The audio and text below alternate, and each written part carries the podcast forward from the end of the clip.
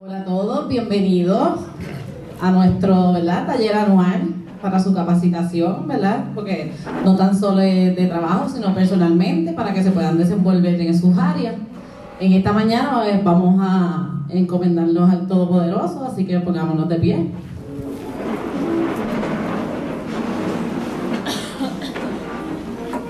Aleluya, aleluya. Cerremos nuestros ojos y démosle gracias al Señor primeramente por haber permitido abrir nuestros ojos esta mañana, por haber respirado, por haber visto sus maravillas. Le damos gracias al Señor por permitir que llegáramos a este lugar a recibir capacitación. Le pedimos a Dios que abra nuestros corazones de entendimiento para que lo que aprendamos no sea solamente para ejercerlo en nuestro trabajo, sino que lo podamos internalizar y trabajar día a día con nosotros mismos. Le damos gracias por cada uno de nosotros, de nuestros compañeros, y le pedimos al Señor que esté con nosotros en todo momento durante este día. Amén Yo creo que básicamente nos vamos a mover en la tónica de lo que el compañero y hermano José eh, ha estado planteando. Eh, quisiera que que esta vez nos conocemos de algunos años, de alguna de algún otro peso en la vida también. Eh, pero quisiera que la experiencia... ¿Cómo? ya no me pierdo. Eh, quisiera que la experiencia pues tuviera la calidez, el nivel de intimidad, la profundidad y la interacción a la que siempre hemos aspirado por eso es que voy a tratar de no usar el micrófono y hacemos el... Ok. Sí. Iba a decir en ese momento que no iba a usar el micrófono. Reviso lo dicho. Eh, siempre me gusta estas capacitaciones comenzarlo con tres frases que me parecen fundamentales, tres citas eh, que permiten organizar el conjunto de toda una experiencia y la primera es una cita de un teólogo de la liberación brasileño, Leonardo Boff, que dice que nadie es tan rico como para que no pueda recibir algo de alguien, ni nadie es tan pobre como para que no pueda darle algo a alguien. Eh, compañero Pablo Freire, que era un gran amigo de este teólogo de la liberación, educador, que planteaba también que todo lo sabemos entre todos automáticamente cuando uno escucha ese, ese planteamiento de que voy a tratar de levantar la voz y me, siento más cómodo sin el micrófono. Sí, no, eh, subo un poco. Que eh, todos lo sabemos entre todos, automáticamente cuando uno escucha esa frase, tú te sientes como literalmente están ustedes en una mesa redonda, tú te sientes en un espacio donde no hay una jerarquía, donde hay alguien que sabe las cosas y se las imparte a alguien que no las sabe y las recibe, sino que todas las estamos construyendo en la experiencia conjunta. Siempre he sido de la idea de que cada cual es un experto de su propio mundo de referencia y que muchas veces para poder construir una experiencia conjunta tenemos que validar esa experiencia de la que el otro es el experto. ¿En qué tú eres experto? Tú eres experto en cómo te sientes por dentro, tú eres experto en lo que está pasando en tu historia personal, que de algún modo puede incidir o no para bien o para menos bien en el trabajo. Eh, tú eres un experto en tu manera de percibir las cosas y también puedes llegar a ser un experto en una manera nueva de revisar esas visiones por adelantado que tú tienes de las cosas para crear de algún modo eh, visiones nuevas. Otra tercera frase que también acompaña todas estas experiencias es una frase del poeta alemán Goethe que plantea que si tratas a los demás como lo que son, los haces ser más de eso que son. Pero si tratas a los demás como si ya fueran lo que podrían llegar a ser, los haces ser más lo que deberían ser. En el caso de ustedes que específicamente trabajan con niños y como decía el hermano José, Tal vez usted sea la única oportunidad que ese niño tiene de una figura adulta de comenzar el día haciendo una diferencia en ellos a través de ver posibilidades en ellos que todavía ellos no han visto en ellos mismos. Posibilidades en ellos que probablemente las otras figuras adultas no han visto en ellos mismos. Incluso muchas veces no solamente no han visto esas posibilidades óptimas, sino que le han profetizado calamidad, le han profetizado de algún modo... Eh, desacierto y fracaso en la vida. personas que tienen familiares que le pueden decir algo así como eh, a duras penas tú vas a poder llegar a hacer esto o tú vas a poder llegar a hacer esto otro. En la época en la que yo me criaba de niño, pues habían frases como por ejemplo, tú eres más cerrado que un tubo de radio. Antes los radios venían como con unos pulvos y era como algo donde tú le estás diciendo por adelantado que el conocimiento no lo puede penetrar y que no se puede abrir a que la información, la sabiduría y el conocimiento de algún modo te transforme. Y no sé si saben, pero se lo comparto, que cuando una persona tiene una convicción emocional a un grado de certeza de que va a poder ser exitoso acometiendo una tarea, el cerebro va a organizar y a construir las cualidades y las aptitudes, las tenga o no, para que le sea posible la realización de esa tarea. Tú tienes una persona con todos los talentos para lograr algo, pero sin la convicción intrínseca, al grado emocional de certeza de que va a poder acometer exitosamente ese logro y sencillamente el logro no se materializa. Y tienes por el contrario una persona que de algún modo no tiene los talentos, pero sí la convicción emocional intrínseca, al grado de certeza, y el cerebro termina configurando, la mente es tan maravillosa, así fue diseñada, cada una de las posibilidades que permite el desarrollo de ese, de ese talento y de esa destreza. Les voy a compartir una pequeña reflexión que se llama el valor de la vida, eh, que me parece que puede ser en gran medida parte de la tónica de lo que vamos a compartir Un hombre de 92 años, quien cuidaba mucho su apariencia, se muda a una casa de ancianos. Su esposa de 70 años había muerto. Él fue obligado a dejar su hogar. Después de esperar varias horas en la recepción, sonríe gentilmente cuando le dicen que su cuarto está listo. Conforme camina lentamente al elevador, usando su bastón, le describo su cuarto, incluyendo la hoja de papel que sirve como cortina en la ventana. Él dice, me gusta mucho, dijo, con el entusiasmo de un niño de 8 años que ha recibido una nueva mascota. Señor, usted aún no ha visto su cuarto. Espere un momento, ya casi llegamos. Eso no tiene nada que ver, contesta.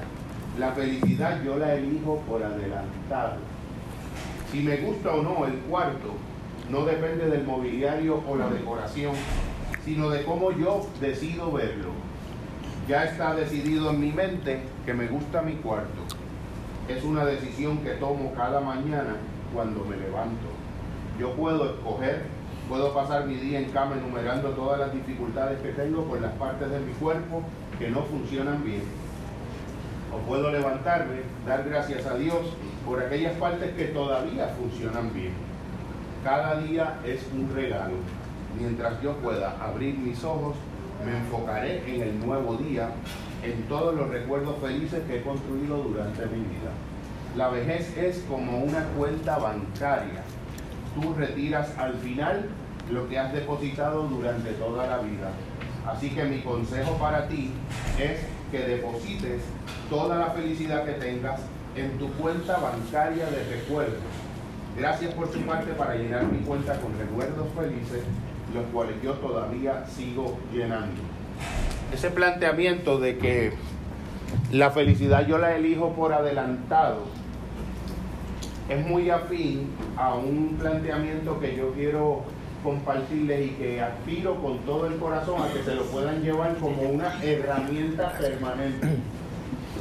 La diferencia entre una información, un concepto, una clase de la universidad o una palabrería hermosa y una herramienta es que la herramienta tú la puedes usar para muchos fines y te la llevas contigo si yo tengo una experiencia donde yo describo bellamente algo, pero no logro que tú puedas conectar ese algo con una forma de usar esa información como una herramienta, la comunicación no tuvo su logro óptimo.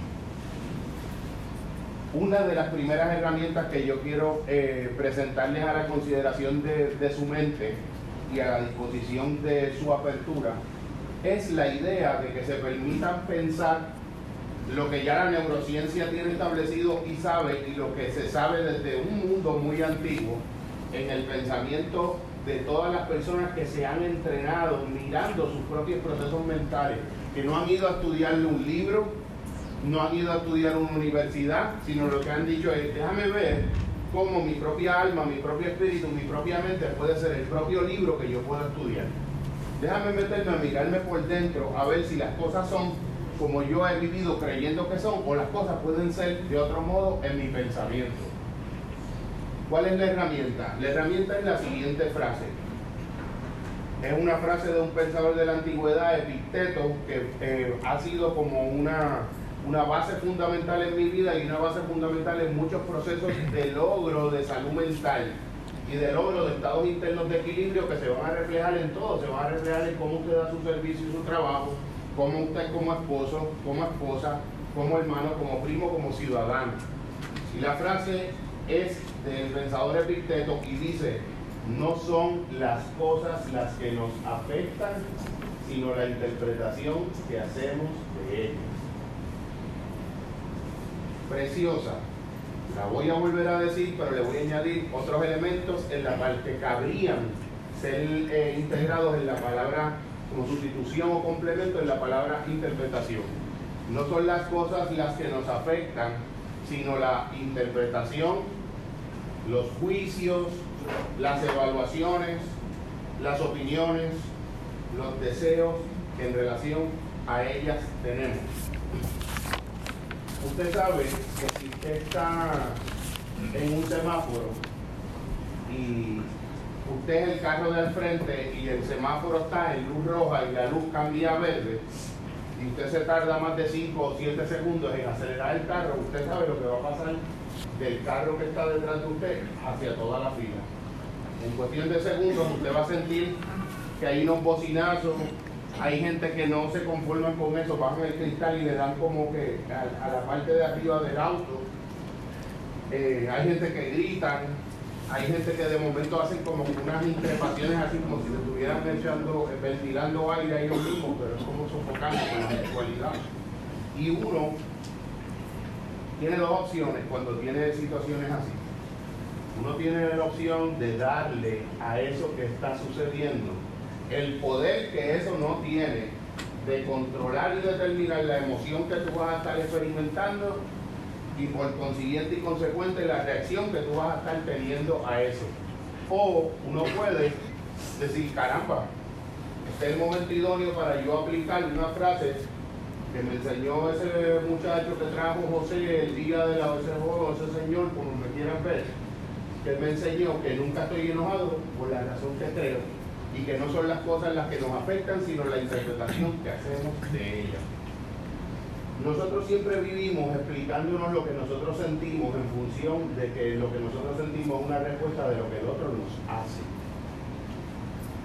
Me miro mal, a veces está uno en Plaza de las Américas y ve a aquella persona y ve que la persona como que sigue, mira, mira cómo se hizo, mira que, mira que come, mira, eh, qué parada es, me vio y se hizo la que no me vio y probablemente la persona se le quedaron los recuerdos en el carro y tiene astigmatismo o tiene miopía y no nos pude identificar.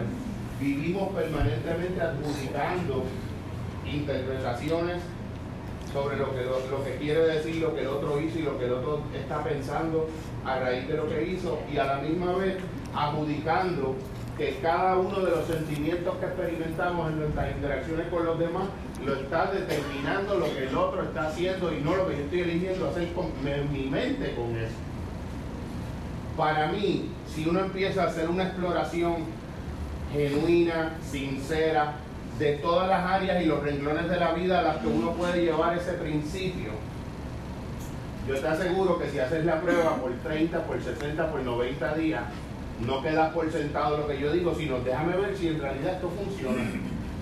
Y esta persona me está diciendo que no solamente que eso funciona, que así es que opera el cerebro, que así es que opera la mente y me está diciendo algo más.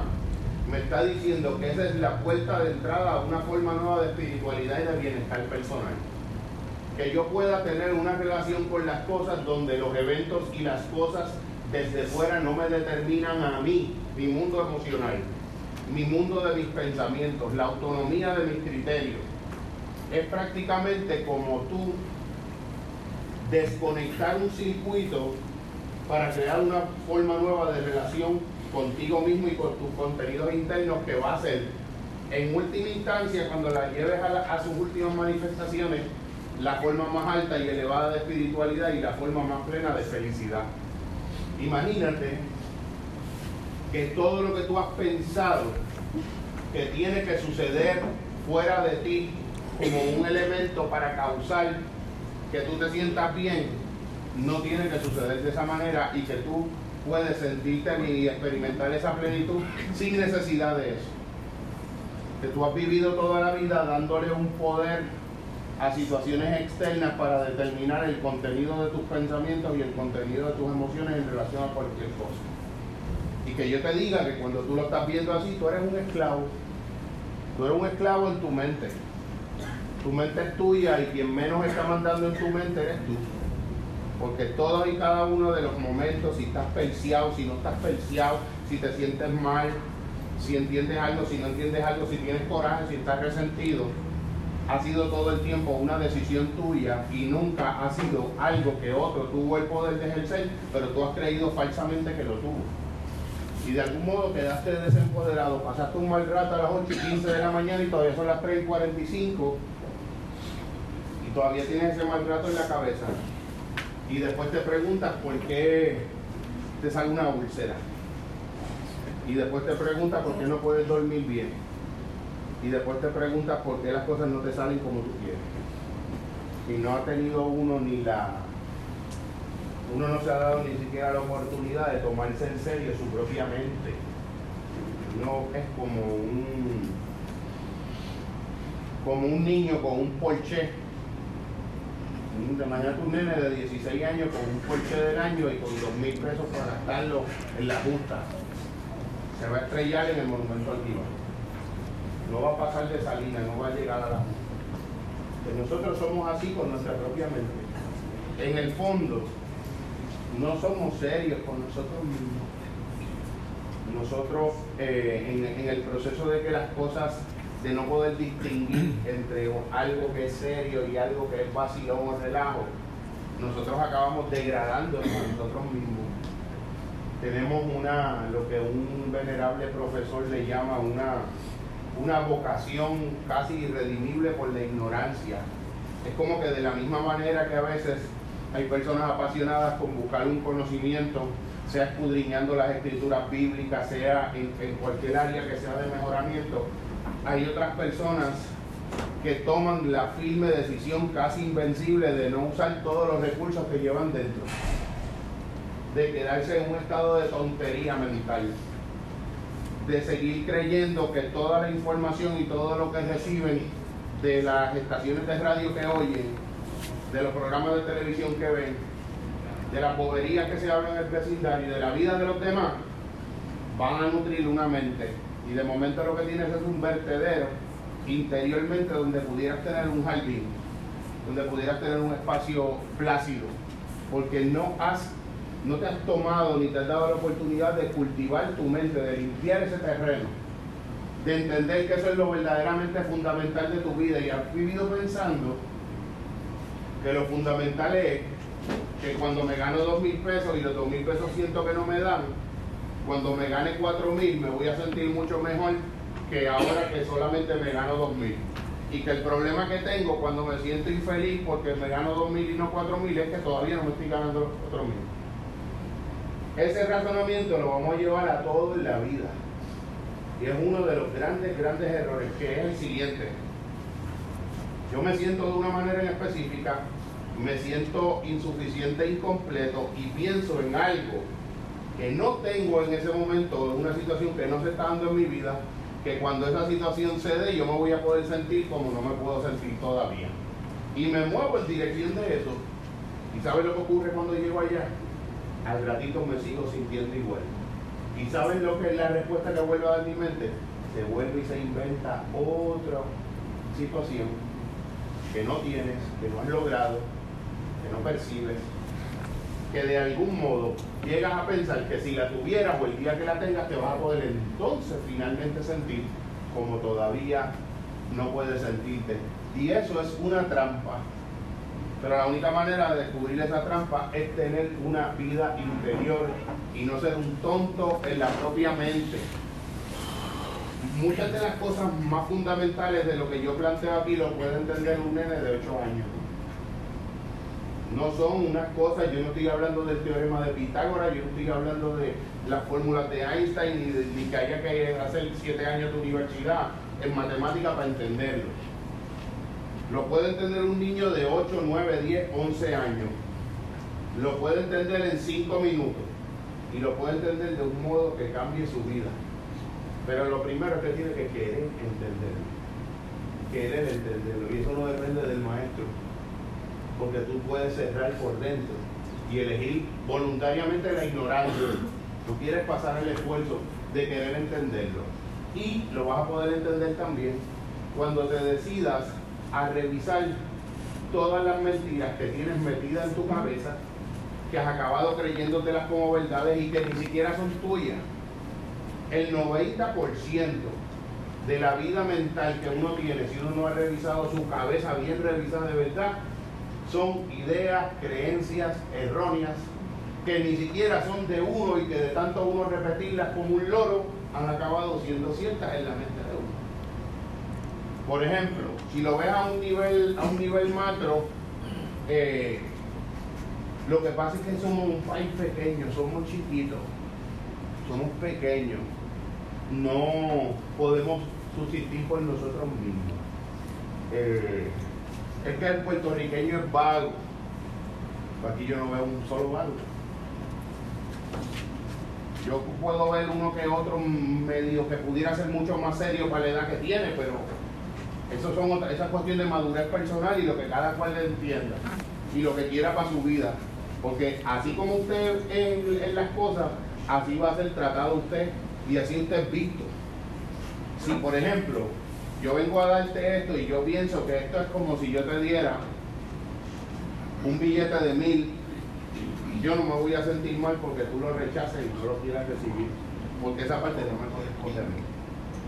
A mí lo que me corresponde es que desde que yo supe que iba a venir para acá, preparé mi conciencia para este momento. Preparé mis temas, sabía que habían unos hermanos acá que van a, van a abrir la experiencia de su corazón y de su mente, porque es, importante que uno aspire a ser cada día alguien más genuino, más profundo, porque esa profundidad te va a hacer ser mejor papá, te va a hacer ser mejor hermano, te va a hacer ser mejor vecino, te va a hacer, incluso te va a hacer ser mejor cristiano también. Porque hay una parte de la tarea hay un maestro que dice que cada vez que tú vas a lograr un gran logro, un logro de una virtud interna, una vida en la gracia, Dios va a poner el 50%. La gente que en la vida tú te encuentres que hagan cosas como lo que yo estoy haciendo, o un amigo, un vecino, un sacerdote, un pastor, van a poner otro 25%. Y tú vas a poner el otro 25% que falta. Pero mira lo que añade este maestro para que uno no se coja de bobo, porque uno es un experto poniéndose de bobo a uno mismo con su propia mente. Te dice, pero nunca te olvides que el 25% que tú pones es el 100% de ti mismo. Porque uno en la mente, rápido la mente tramposa y dice, ah, pues Dios pone el 50, los maestros ponen el 25, si yo tengo que poner el 25, pues pongo el 25 de mí y el 75 lo tiro por la borda, lo echo a rodar en la vida en otras cosas. No, no, es 100% de ti. Y dentro de ese 100% tu apertura a lo que en el mundo cristiano le pudieran llamar la gracia. Y si usted es agnóstico, usted es laico, le puede llamar de otro modo. Pero es un estado de apertura a que la vida es tan maravillosa que si uno se alinea en la dirección correcta, la vida te va a ir trayendo la gente, la información, el video de YouTube, alguna manera la vida va a encontrar para completarte esa pieza que te falta cuando tú estás genuinamente puesto en el corazón para lograr algo. Para mí, uno de los, de los logros fundamentales en, en todo este tipo de procesos es uno tomarse en serio su propia vida. Uno no ser eh, el peor charlatán de la vida de uno uno sentir que la vida va pasando y uno gana barriga, piel de pelo. ¿Por qué me miraste? ¿Por qué me miraste? o pierde todo el pelo. Eh, se le pone el pelo blanco, el, el, bigote, el bigote de la chiva, el candado se va poniendo blanco. Era un Toledo, un máster y después se convierte en otra cosa. Entonces uno pasa por la vida y sigue aumentando en edad, en, tamaño de, barriga, eh, perdiendo pelo, pero algo en uno no está cambiando para bien y para mejor porque uno nunca se ha tomado en serio a uno mismo.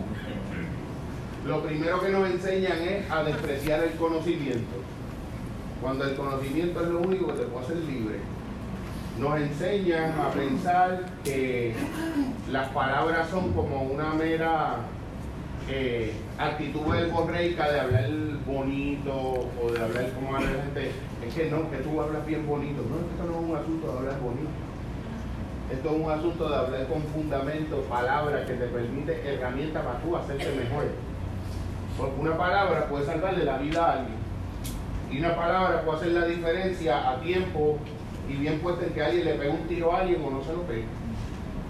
Yo recuerdo una persona que me dijo que había tenido una crisis de suicidio una noche y no podía dormir y se había acordado de una frase que a su vez yo había recordado en un momento y se la dije que era mientras más oscura está la noche, más cercano está el amanecer. Y la persona estaba en una crisis terrible interiormente ponderando el suicidio esa misma noche, pero todavía le quedaba un poquito de mente para recordar unas palabras que decían que mientras más oscura estaba la noche, más cercano estaba el amanecer. Y se le siguió repitiendo, repitiendo, repitiendo en la mente como agarrándose de algo, para no pegarse un tiro en esa misma noche. Y de momento miró la ventana y vio un rayito de luz. Y se dio cuenta que ya había amanecido. Y se dio cuenta que había sobrevivido a una crisis de suicidio por cuatro palabras. Cuando si a mí alguien me dice que las palabras se las lleva el viento, no estoy totalmente de acuerdo con que las palabras no se las, se lleva el viento. Hay veces que la vida de uno por 15, 20, 25 años está marcada por las palabras que uno recuerda que alguien le dijo. Casi siempre esas marcas son para mal, porque no desaprovechamos el poder que tiene la palabra para hacer la diferencia en la vida de la gente y de hecho la palabra es el fundamento de la vida de la gente. Porque las conversaciones que tú estás teniendo al interior de tu cabeza contigo mismo, para coger una tristeza y convertirla en una depresión, para coger una preocupación y convertirla en un trastorno de ansiedad, es con palabras. Es con cosas que tú te estás hablando dentro de tu cabeza a ti mismo. Sin encontrar una manera de decir, pero es que esto yo le puedo dar un giro. Yo puedo hablarme en mi propia cabeza a mí mismo de una manera totalmente distinta. Una de las formas es entender que de algún modo nosotros cometemos un error trazo cuando nosotros le damos un poder a las circunstancias para determinar cómo nos sentimos. Las circunstancias externas pueden determinar un montón de cosas, pero no cómo tú te sientes, ni lo que tú vas a elegir hacer en relación a eso que te está sucediendo. Alguien me preguntaba una vez, es que yo veo tanto sufrimiento en el mundo, tanta injusticia. Eh, y a veces me pregunto dónde está Dios en todo eso. Y la respuesta que yo le dije, Dios está en la respuesta que tú le puedes dar a eso.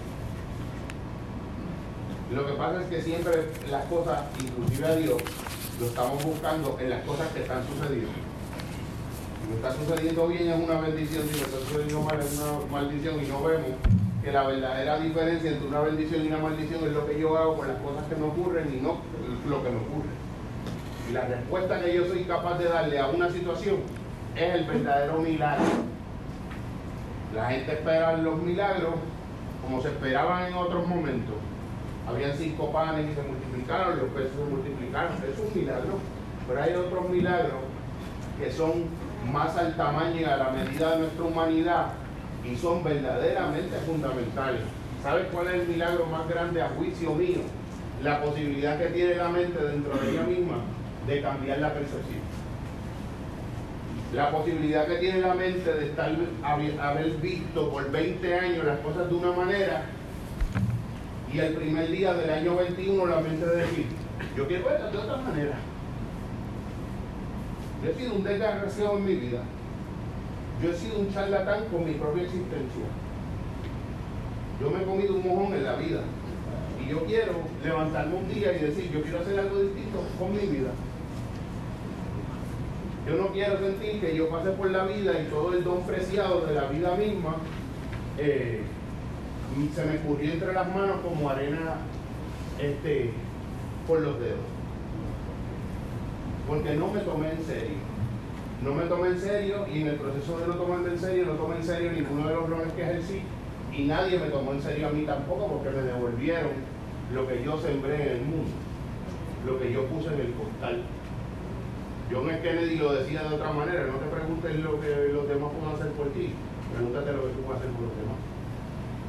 Gandhi lo decía de otra manera, ese cambio que tú quieres ver en el mundo, sé tú el cambio que tú quieres ver en las cosas, sé tú la diferencia que tú quieres ver. Ese vecino sangrigordo que te cae como un petardo porque no te saluda, tú te has preguntado cuántas veces lo has saludado tú como iniciativa si no me hablan, no hablo. Si no me miran, no miro. Si no me dicen, no hago. Y tú no te das cuenta que tú tienes la capacidad más formidable de echar a rodar ese mecanismo que hace la diferencia transformadora en las cosas, haciendo la diferencia tú, eligiendo. Pero ¿cómo yo voy a hacer eso si a la que alguien me mire mal yo estoy el día entero molesto? ¿Cómo yo voy a hacer eso si yo tengo una mente tan frágil y tan infantil que cuando alguien está en desacuerdo de algo conmigo, ya yo me enojo. ¿Cómo yo voy a poder hacer una diferencia en mi propia calidad interna si lo que alguien me hizo han cinco años y todavía sigue retumbando en mi mente y lo recuerdo con el mismo resentimiento y el mismo sentimiento de cuando originalmente lo hice? Una mente que ha vivido sin perdón, pensando que el otro no se merece el perdón y no, no, contestándote que ese es el mejor regalo que tú te puedes dar a ti mismo para que tu cabecita, cuando la pongas a las 11 de la noche en la almohada, te vayas a soñar con angelitos y te vayas a Alicia en el País de las Maravillas en el mejor de los sentidos. Esa herramienta no la utilizamos porque es un beneficio para uno. Eso no es un beneficio para el que te ofendió. Sí, ¿y cuándo te ofendió? No, en agosto 17 del 2015. Adiós. ¿Y en qué fecha estamos? 22 de marzo de 2019 y en esos cuatro años, ¿tú lo has visto no? Ah, rey, o sea, todavía tú llevas dentro de ti la pesada carga y condena fantasmal del fantasma de la memoria de Trotsky y determinó tu vida, tus tejidos, tu visión de mundo. Eso manda dentro de tu cabeza y siguió mandando en tu cabeza en lugar de mandar tú. Pues entonces uno dice, eso es una servidumbre Tú eres un esclavo sin saberlo. ¿Un esclavo de qué? De lo que los demás piensen. Te acaba haciendo lo que acabas pensando tú, creyendo que es un pensamiento propio. Un esclavo de tus propias emociones, porque tú crees que si, tú, si yo creo que lo que tú me haces determina lo que yo siento, también voy a creer que lo que yo siento determina la respuesta que yo tengo a dar. Por lo más lógico es que si me das un golpe te devuelvo un golpe, eso es lo más lógico. Eso es lo más lógico, desde un mundo natural. Pero si me das un golpe y elijo no devolverlo porque a mí me conviene incluso más, hasta por razones egoístas, vale la pena ser bueno, como decía Facundo. Si los malos supieran el buen negocio que es el bueno, sería bueno aunque fuera por negocio. Yo puedo detener esa rueda, yo puedo detener esa rueda no devolviendo lo mismo por lo mismo. Eso casi yo, es un don casi sobrenatural colocas tu vida en una dimensión distinta. Ya no, no tienes la esclavitud de depender de la aprobación externa. De que solamente eres tan y tan esclavo que solamente te vas a sentir bien cuando la gente que para ti son significativa piense bien de ti o esté de acuerdo contigo. Cuando seas minoría y no estés de acuerdo contigo, te vas a sentir fatal. Eres un esclavo mental. Y para eso no hay que aumentar los ingresos, no hay que cambiar de trabajo, eh, no hay que cambiar de esposa, no hay que cambiar ninguna circunstancia externa que puede seguir siendo la misma y no le da un giro de 180 grados a esa vida y acabas viendo que la realidad cambia más, más que tú yéndote a otro lugar, viendo el mismo lugar con otros ojos. Yo conozco gente que veo en Facebook que van a los países y ponen la foto en el camello, en Dubái, en esto, y han ido como turistas en las cosas y nunca han ido a los lugares, porque los lugares no han pasado por dentro de ellos. No se han dado la oportunidad de mirar las cosas con nuevos ojos todo el tiempo. Eso es una maravilla y eso es una gran herramienta. Facundo Cabral también decía, la, persona que puede mirar siempre con, con nuevos ojos puede todos los días seguir amando a la misma mujer, a la misma gallina, amando a su mismo caballo, amando a su mismo hogar. Porque todos los días escoge unos ojos nuevos y refrescantes para poder ver lo mismo. Eso te puede convertir en alguien que incluso puede ver su trabajo con, una de las mejores actitudes por las que uno puede ver cualquier situación de vida, que es con agradecimiento. Es otra herramienta fundamental para transformar la mente. Yo estaba hablando, los beneficios espirituales son infinitos y no me voy a, a detener en eso. Es puramente a nivel mental. Que hablé del perdón, que no es una cosa como de las iglesias, es una cosa del alma humana, de la mente adentro, que abre otra forma de ver las cosas. Y el agradecimiento también. Tienes el vaso de 16 onzas y tienen 8 de agua y 8 de vacío. A vacío está lleno. Y la gente sigue analizando el vaso, mirándolo para adelante, para atrás, de aquí, de allá, pesándolo, pesando el vacío, pesándolo lleno, para ver si examinando la realidad puede contestarse si está vacío o está lleno. Sin darse cuenta que lo que va a determinar si está medio vacío o medio lleno es la decisión que tú tengas de qué área tú quieres enfatizar cuando tú vas a ver eso.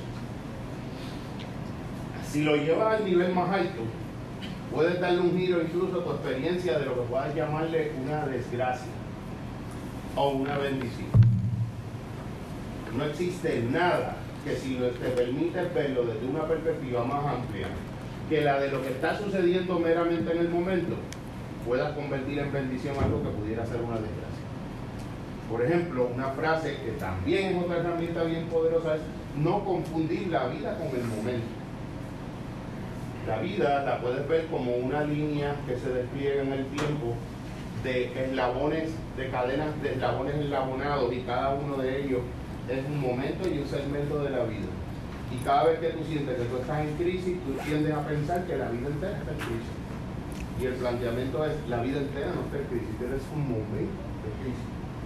Y si eres más profundo todavía, te vas a poder, cuando logres eso, decir, ni siquiera es un momento de crisis. Porque la totalidad de ese momento no está en crisis, es una parte. Es una crisis con la mujer, es una crisis, pero casi nunca es la absoluta totalidad de ese momento, es una parte de ese momento. Pero mira cómo uno lo ha generalizado. Esa parte de ese momento la llevó a que es todo el momento y ese momento lo llevó a que es toda la vida y es hacer ese camino al revés. Una parte de ese momento. Y la tercera operación mental que te hace toda la diferencia en eso es que aún dentro de esa situación yo tengo una capacidad de elegir posicionarme y dar unas respuestas específicas que me van a ayudar a salir más rápido de eso o que me van a meter más enredado en eso. Si mi mente se hace más pequeña, el problema se hace más grande. Si mi mente se hace más grande, el problema se hace más pequeño. Y esa decisión está en el centro de tu mente como un botón que tú le das on o tú le das off. O como una llave de una cerradura que abre o cierra por dentro. Si tú eliges ser una piedra y yo te tiro una humedad, no te va a poder humedecer el centro porque ya elegiste ser una piedra. Yo creo que hay algo, una parte en la Biblia donde dice que cogiste un corazón que originalmente era de piedra y me lo cambiaste por un corazón de carne. Ese es uno de los profetas, Ezequiel, el milagro de Ezequiel, donde yo tenía un corazón de piedra, yo te di esa piedra y tú me devolviste un corazón de carne. Ese es el milagro del cambio de perspectiva. Obviamente desde una perspectiva religiosa y espiritual, pero aplica a todo. Porque uno, si yo hago esto, yo no puedo ver nada de lo que está aconteciendo aquí. Y a veces yo me tapo mi propio ojo y no veo y pienso que no veo porque no hay. Y no me doy cuenta que no veo porque me tapo mi propio ojo. Cada vez que yo tengo una creencia limitante, yo me tapo mi propio ojo. Cada vez que yo acepto pasivamente el conjunto de todo lo que a mí se me dijo que yo era, Los niños en las matemáticas, que las matemáticas no me entran. Casi como si fuera, cuando usted dice que las matemáticas no me entran. Es como si fuera el conocimiento una pared que habría que atravesar con una bola sólida y en el fondo las matemáticas no tienen que entrarte, lo que tienen que salir de ti. El cerebro está diseñado para pensar matemáticamente si tú estás tranquilo. Esto, esto es una forma de vivir que te sirve para tener una calidad interior que, que uno nunca ha tenido, porque esto uno no se lo han enseñado. Uno fue a la escuela a estudiar qué? Matemáticas, ciencia, tecnología, estudios sociales, pero no te enseñaron a distinguir cuando lo que tenías era coraje o ya era ira. Ya no era coraje, ya era ira. Cuando eh, lo que tienes es tristeza o lo que tienes es resentimiento. Cuando lo que tienes es alegría, en lugar de lo que tienes es euforia. Como dice mi compañero Eric Landrón, que me encanta citarlo en todas las conferencias, somos parte de una sociedad que hizo del egoísmo una virtud, de la avaricia una misión de vida, de la competencia la convivencia y de la euforia la felicidad. Y estamos metidos allá adentro en eso. Del egoísmo una virtud, de la avaricia una misión de vida, de la competencia la convivencia y de la euforia la felicidad. Y automáticamente con esos cuatro jinetes del apocalipsis, de la autoderrota a uno mismo, no hay manera de poder entender la felicidad auténtica que por lo menos que tiene que ver es con el salario, eso está estudiado ya, y con que la vida salga las cosas como yo quiero. Porque tú puedes tener una vida donde las cosas no están saliendo como tú quieres y ser auténticamente feliz y tener una vida por el contrario, en donde todo está saliendo como tú quieres y no ser feliz. Tienes euforia, tienes eh, capacidad de poder adquirir cosas que te dan una sensación de dopamina en el cerebro y te excita. Unas gafas nuevas, un carro nuevo, una gorra nueva, unas uñas nuevas. Thrill, le llaman allá, euforia. Euforia. Pero no felicidad, que es algo muy distinto y que es una cualidad del corazón. Todo este asunto de de lo que son las emociones que me parece que nosotros vivimos, nos desarrollamos y llegamos al final de nuestra vida y somos analfabetas emocionales. En la inmensa mayoría de los momentos de nuestra vida nosotros no supimos entender con precisión y con claridad cómo se llamaba, cómo nos sentíamos. Imagínate que tú estás teniendo unas experiencias dentro de ti y tú no sabes ni cómo se llaman esas experiencias que tú estás teniendo. ¿Cómo las pudieras cambiar? si ni siquiera sabes lo que es. No sabes eh, eh, lo que es una tristeza. No sabes lo que es una euforia. No la puedes distinguir de la felicidad. No sabes lo que es un placer. No lo puedes distinguir de un significado. Lo que verdaderamente nos une a los seres humanos no es la historia de las experiencias comunes que hemos tenido. Es la historia de los significados que le hemos podido dar a eso que hemos compartido. Tienes un hombre, tienes una mujer, están, se conocen un diciembre 31, están desde enero 1 hasta diciembre 31 haciendo el amor diariamente y le preguntas al final del año al hombre que por qué ha estado 365 días o veces ininterrumpida teniendo sexo con esta persona, compartiendo sus días con él, dice, porque es, es muy bueno en el sexo y le preguntas a la mujer y te dice, porque es el amor de mi vida. Por eso es que he estado todos esos días. ¿Qué cosa más distinta puede ser? Porque él tiene muy buen sexo. a es el amor de mi vida. Y han estado compartiendo 365 experiencias juntos. Que lo que han hecho es dramatizar la separación. Porque no hay un significado común en el cosas. Hay una historia repetida, acumulativa, cuantitativa, de experiencias comunes. Ni siquiera las experiencias comunes crean vínculos. Ustedes como compañeros de trabajo, como personas que están haciendo una gestoría, brindando un servicio, ganándose un sustento, haciendo algo que usted puede aprender a dignificar si algo nos enseña la historia es que una persona puede limpiar un inodoro con más dignidad que un antiguo emperador romano y otra persona puede dirigir los Estados Unidos peor que un consejo de limpia un inodoro, como el caso presente. Puede ser el presidente de los Estados Unidos y ser un cuerpo. Y puede ser un consejo de housekeeping y ser un digno, ser un rey de lo que hace, ser un líder en lo, tuyo. Porque no tiene que ver con la sencillez o la complejidad. Hay un libro de Robin Sharma que se llama Un líder que no tenía cargo. Él estuvo estudiando el liderazgo y lo que era eso cuáles eran las nuevas corrientes de liderazgo.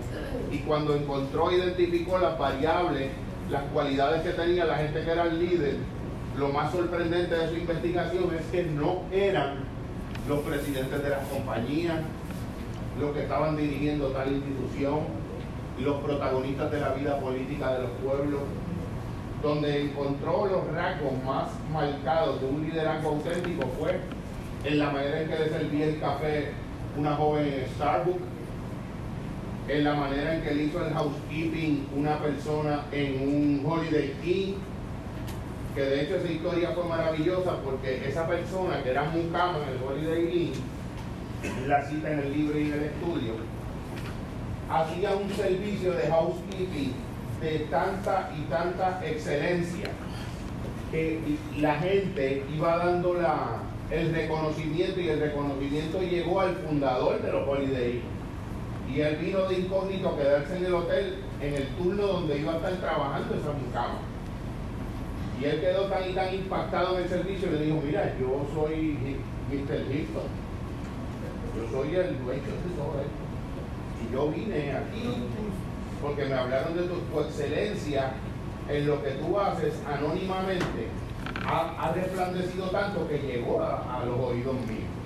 Yo quiero que tú me dirijas toda la gente que hace housekeeping en el mundo y me crees un modelo de servicio en el estándar de tu excelencia. Y ella le dijo, no, no, no quiero el puesto porque verdaderamente lo que, desde donde yo hago la excelencia es desde lo que yo estoy haciendo. Si tú quieres, le dijo, dame el sueldo que me ibas a dar en, el, en lo otro, me dejas haciendo esto sin el puesto y desde, desde el rol que yo estoy, yo voy a entrenarte a todo el equipo. Y eso hizo. Le aumentó el sueldo, siguió siendo un líder que no tenía cargo. Esa diferencia yo creo que la podemos hacer todos. Eh, yo siempre digo, y esto también está estudiado, cuando una persona le dedica una hora diaria a algo en específico, por un año, se vuelve un conocedor de eso. Si esa misma persona le dedica esa hora en específica a algo por dos años, se vuelve un experto en eso. Si esa persona le dedica esa hora en específico por tres años a algo, se vuelve un conocedor a nivel mundial del mejor de los conocedores de eso en específico. Trata de imaginarte eso, que tú digas, pues yo tuve una conversión al cristianismo y empiezo yo a leer esta Biblia. En tres años, tú haces eso todos los días, tú vas a tener más conocimiento tan profundo de eso como el mejor de los teólogos si yo me meto en mi mente a trabajar con ella y a tomarme en serio todo esto que yo estoy compartiendo todos los días por una cantidad de tiempo, yo voy a llegar a la mente luminosa de Buda, yo voy a llegar a la conciencia de Cristo, a recibir esa revelación.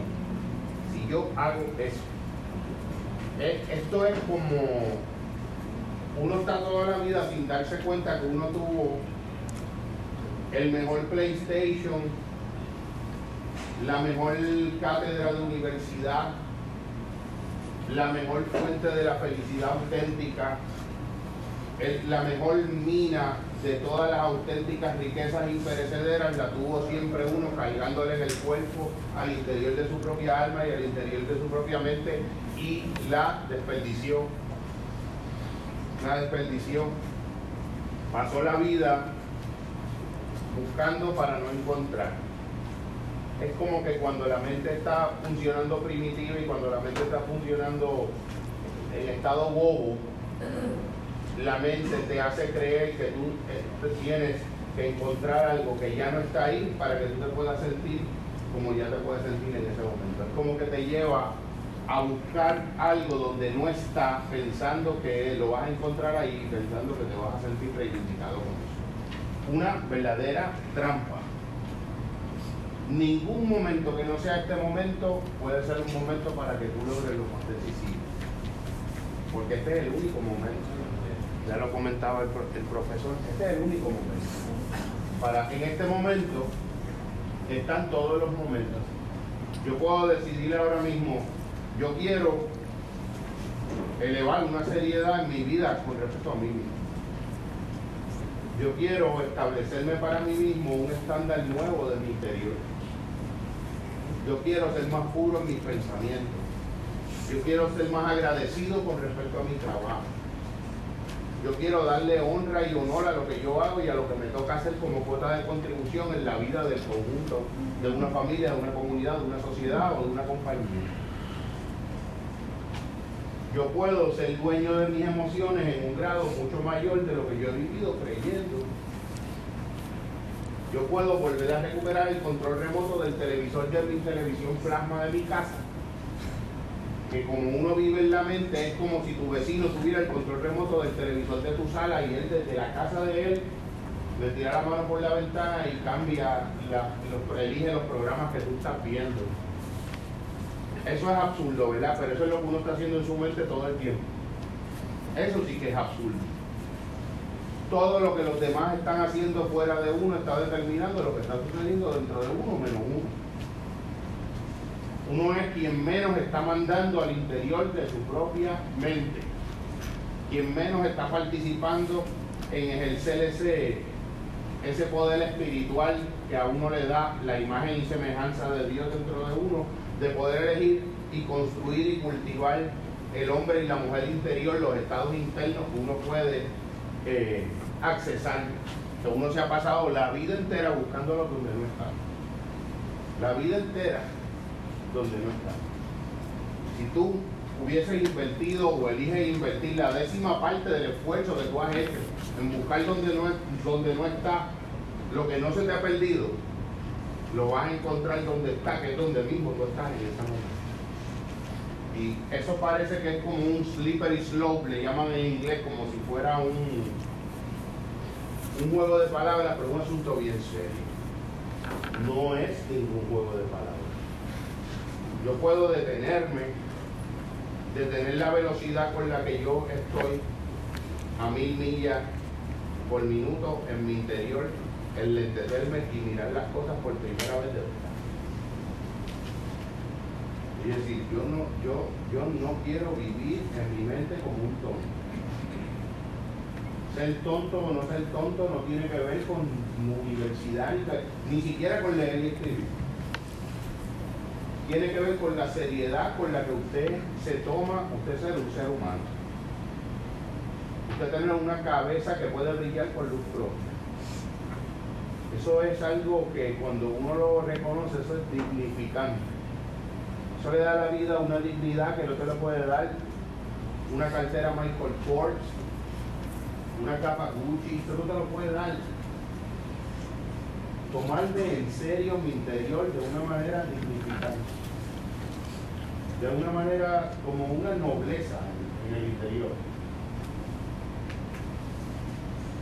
No es una seriedad que está fuera del alcance de uno. A uno le puede parecer esto un palabreo allá de, de Freddy.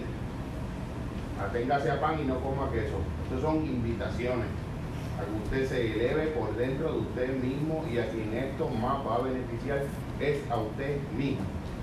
El 90% de los contenidos de mi mente pueden ser míos y no del televisor, de la radio, de la opinión pública, de Ricky yo, de nada. Pueden ser míos. A partir de ahí, el 90% de mis emociones interiores, que las puedo decidir yo. No es que me toca bocina, no es la antipática de Welding cuando me da el vuelto lo puedo decidir yo y mis acciones también.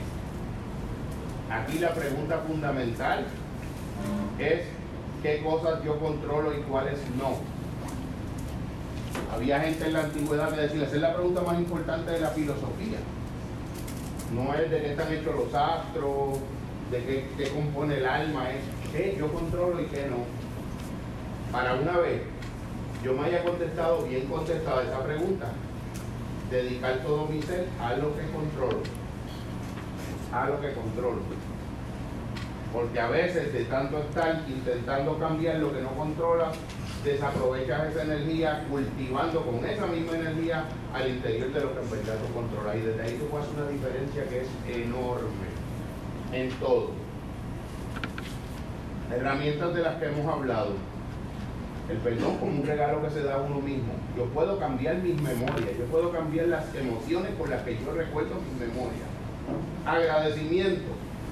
A veces la vida se me presenta de una manera y yo puedo ser el que elige a través del énfasis que yo estoy eligiendo en hacer una diferencia o no hacerla. No son las cosas las que nos afectan, sino la interpretación que hacemos de ellas. Yo puedo aprender por primera vez a mandar al interior de mi cabeza. No tienen que mandar los demás en mi cabeza. Yo puedo hacer toda la diferencia del mundo. Y el líder que no tenía cargo. No hay un trabajo pequeño. No hay una labor pequeña. Lo que hay son formas pequeñas de hacer las labores o formas grandes de hacer yo puedo vivir dignificando esa, esa interioridad en un sentido eh, completamente eh, pleno y muy, muy sobreabundante. Les quería compartir otro pequeño, un, un poema maravilloso, corto, que se llama Ítaca. Ítaca era como un pueblo, una isla eh, en el mar de Grecia. Al emprender el viaje para Ítaca, desea que el camino sea largo, lleno de peripecias, lleno de saberes. Al estrigones y cíclopes, a Poseidón airado no lo temas, que a tales no hallarás en tu camino, si es tu pensar excelso, si selecta es la emoción que toca tu espíritu y tu cuerpo. Al estrigones y cíclopes, a Poseidón violento, no habrás de encontrarte, si no es que ya los llevas en tu alma, si tu alma no los alza frente a ti. Desea que el camino sea largo, que sean muchas las mañanas de verano en las que con qué regocijo, con qué gozo llegues a puertos vivos por primera vez. Detente en los comercios de Fenicia y compra sus preciadas mercancías, corales y nácar, ámbar y ébano, y aromas exquisitos de mil clases, cuantos aromas exquisitos puedas conseguir. Visita muchas ciudades de Egipto y aprende y aprende de todos los que saben, pero en la mente siempre ten a Ítaca porque llegar allí es tu objetivo. Mas no apresures en nada tu viaje.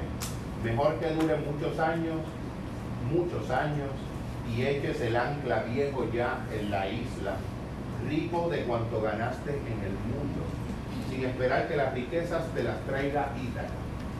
Que Ítaca te ha dado el viaje hermoso. Sin ella no emprendieras el camino, pero no tiene ya nada que darte y si la encuentras mísera, no te ha engañado Íteca. Tan sabio que te has hecho con tanta experiencia, habrás ya comprendido qué significan las Ítacas. Yo pienso que es bien esencial que nosotros entendamos que cada paso que nosotros damos recorriendo el camino para llegar a algún lugar al que queremos llegar es ya ese lugar en el que estamos y es ya ese lugar en el que vamos.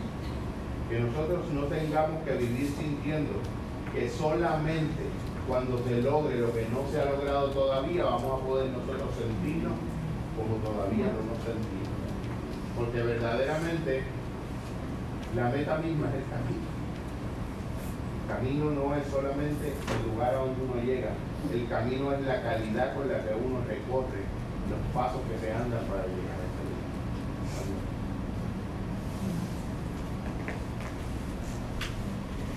Haciendo un frío, me caso. Yo que estoy descapotado. Eh, vamos a hacerle después otro, otro sí, Tal vez ustedes están pensando, antes que nada, un abrazo a todos y todas. Tal vez ustedes están pensando, ¿qué, qué va a decir este pelón?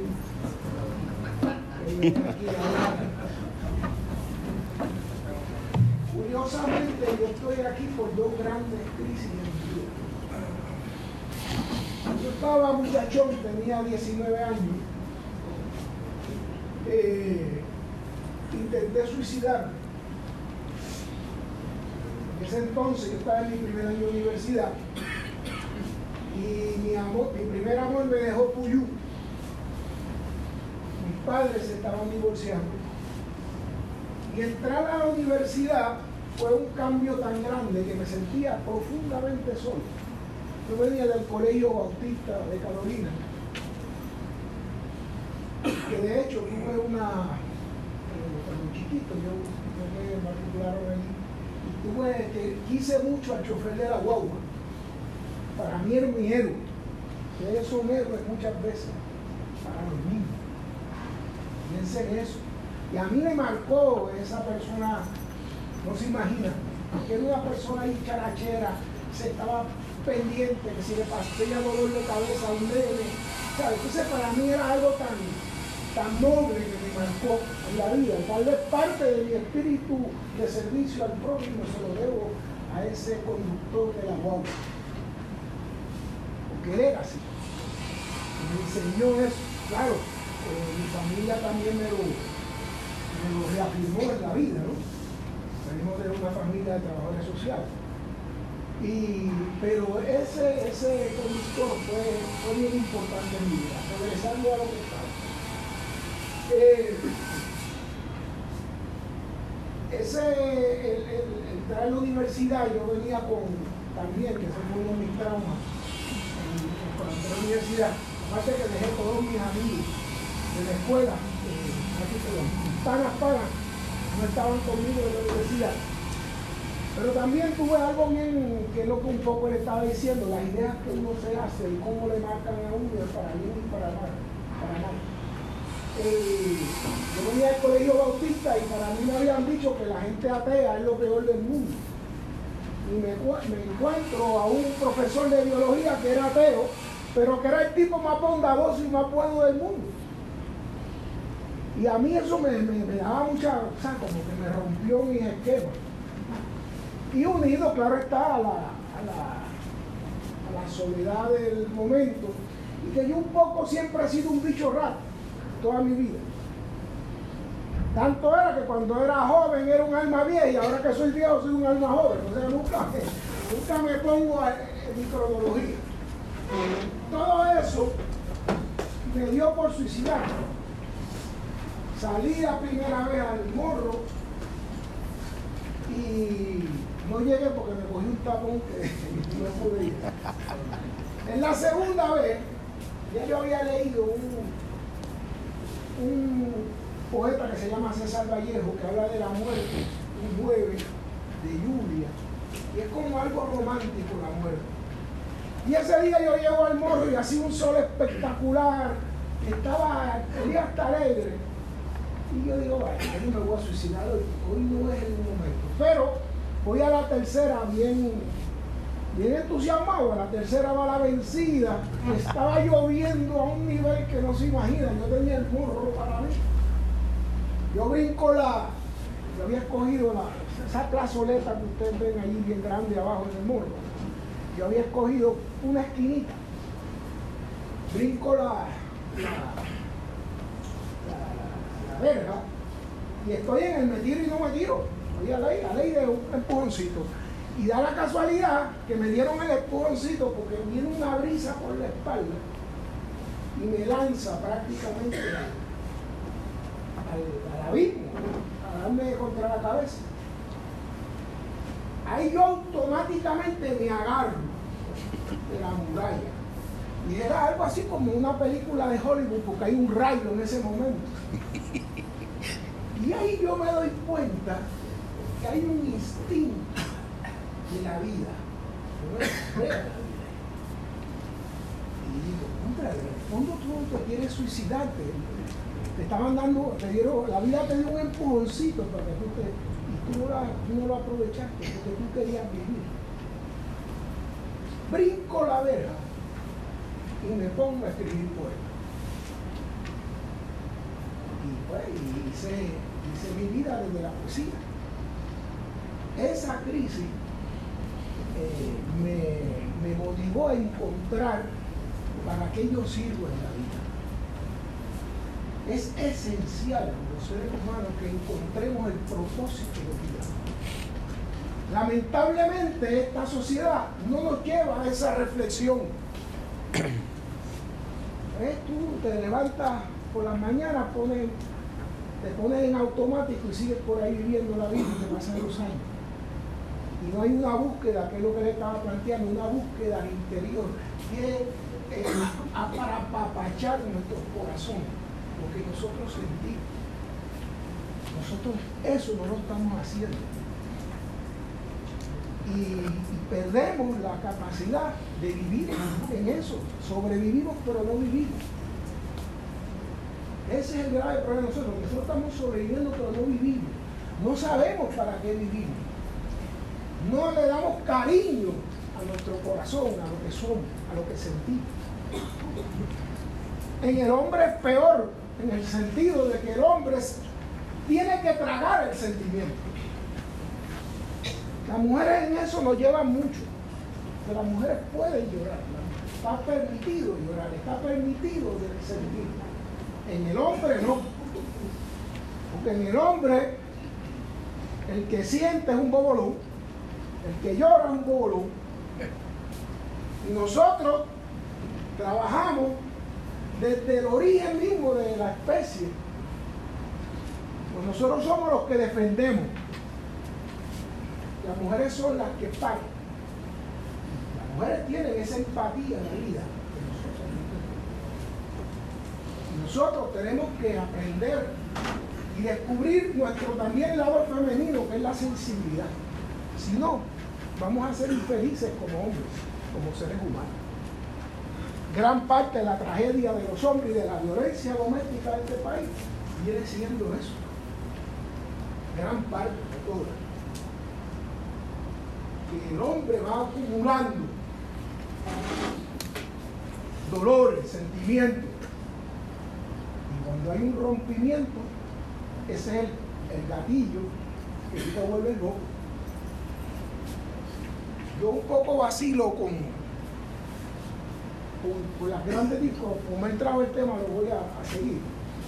la diferencia entre el hombre y la mujer, que él habló ahorita muy bien, esa, esa imagen de, de la, pareja que están todos los 365 días teniendo relaciones sexuales y el hombre cuando le preguntan dice, ah, porque, porque pues no hace tan bueno que, yo estoy ahí y ella, ah, porque ese es el amor de mi vida. Fíjense que son dos, dos visiones diferentes, pero eso se da no porque el hombre sea un estúpido y un brutote, es porque la función del hombre es preñar Así fue que lo, hace miles de años nosotros preñábamos y defendíamos las tribus. Las mujeres parían y cuidaban a los niños. Obviamente ya eso no existe, pero eso es lo que está aquí adentro por el Eso es lo que está aquí adentro y nosotros este siglo nos va a, vamos a tener que aprender a cómo ser mejores seres humanos, mejores hombres y entre las cosas que hay que aprender en el hombre es que la mujer es mucho más que una carne. Y la mujer es inteligencia y la mujer es talento. Y, la, y, las mujeres van a, tener, que aprender que el hombre es mucho más quien trae, obviamente, aquí hay muchas que, son las que se mantienen, Pero todavía eso, eso sigue en la cabeza, que el hombre es mucho más que el que trae el dinero en la casa. Si nosotros tenemos que ser nuevas personas en este momento que nos toca vivir, está cambiando absolutamente todo, los roles. Pues yo aprendí a ser poeta en ese momento del suicidio. Pero hacía falta algo más que la vocación. Es por donde también va mi compañero. Eso tiene que estar al servicio de la bondad y el prójimo. ¿De qué vale tú tener famoso porque tú eres un cantante, pero eso tú no lo pones al servicio del prójimo? Ocurre, fíjense que hay muchos cantantes de dinero famosos que terminan suicidados o terminan en una sobredosis. No es porque son felices, porque ese talento no lo pusieron al servicio del prójimo ahí es donde te cambia dramáticamente la vida. Yo yo, he, dado muchas charlas sobre el suicidio, ustedes no saben la gente que yo he podido eh, tocar con, esta, con esta charla, jóvenes sobre todo, que es donde más yo trabajo. Y eso me da a mí una forma como ser humano. Yo me encuentro a cada rato gente que me dice, lo que tú dijiste aquel día a me cambió. Y eso a mí, eso a mí me arregla el mundo. Yo puedo estar todo girateado porque la vida no es que tú dejas de sufrir. La vida es sufrimiento. O la, gran verdad de la vida es que la vida es dolor. Imagínense, nacer nada más es doloroso. Tú estás en una vajilla, en un vientre, que te da la comida por, por el ombligo, tienes una tibieza y de momento te expulsan de ese paraíso y caes ahí ensangrentado, el, el médico te, te vira con una media, te cortan el ombligo. Y eso es doloroso. Y la vida te marca el dolor. ¿Qué tú haces con el dolor? Ahí está la diferencia. Si lo, si lo superas o lo superas. Pues a mí en el, en el 2017, a mí el mundo se me vino abajo totalmente. Totalmente. La novia me dejó. Peor aún, hizo ghosting. Ustedes saben lo que es ghosting. ¿Saben? ¿Ha oído eso el ghosting de, de fantasma? Ahora hay una nueva modalidad que están contigo y de momento desaparecen. No te dan razón. No, te, no sabes por qué. Eso se llama ghosting. Pichaera.com. Pincha, pichaera.com. Te, tra te, tratan como un mojoncito.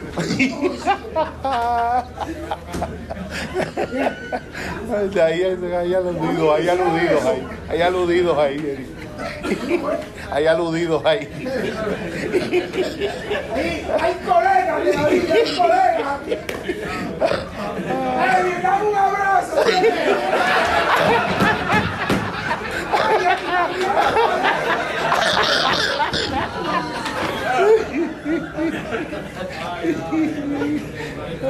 Pues miren, no tan solo eso. Me caí bajando el, el estaba viendo un concierto en el tapio y a un medio escalón tropiezo, estaba lleno de, estaba bajando la escalera. Y yo tenía una viejita, bien viejita, yo tenía 40 libras más encima si yo le caigo encima a la viejita, la mato. Entonces yo, por no, en fracciones de segundo, por no darle, me voy hacia el lado, choco con la pared y caigo y me rompo la patera y los tendones, que eso, es el dolor más grande. Tuve seis meses sin caminar.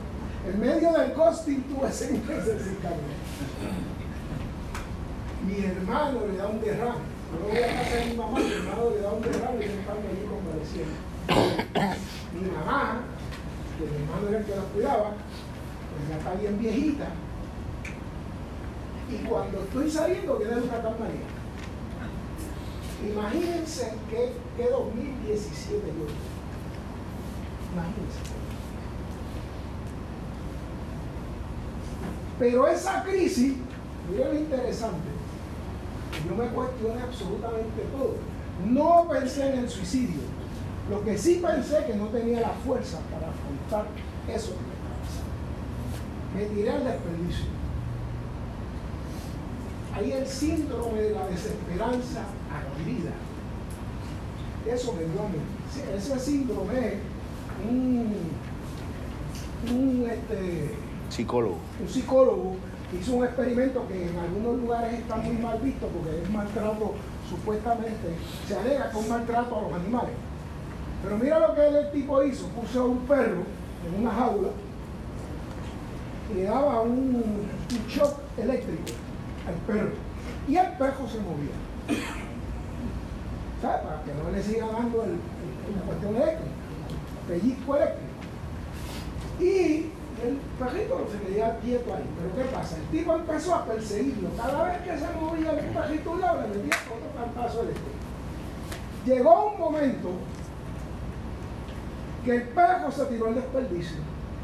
Dejó de comer, dejó de, de, de venir el rabo, se deprimió, hacía sus necesidades y se quedaba en el mismo lugar. Eso se llama el síndrome de la desesperanza cuando nosotros, que no somos perros, pero somos animales, cuando nosotros la vida nos da todo el tiempo tan duro y tan duro, y llega un momento que tú te entregas a la, al desperdicio. Y esa es la desesperanza. Y tú no haces más nada que vivir en la depresión. Y ese, ese estado que nos dio a nosotros con María, a mucha gente, Mucha gente murió en María por la desesperanza. Porque esto dijo, esto se chavó, no hay forma para que yo viva. El suicidio aquí, de hecho, ha aumentado dramáticamente en este país a raíz de, María.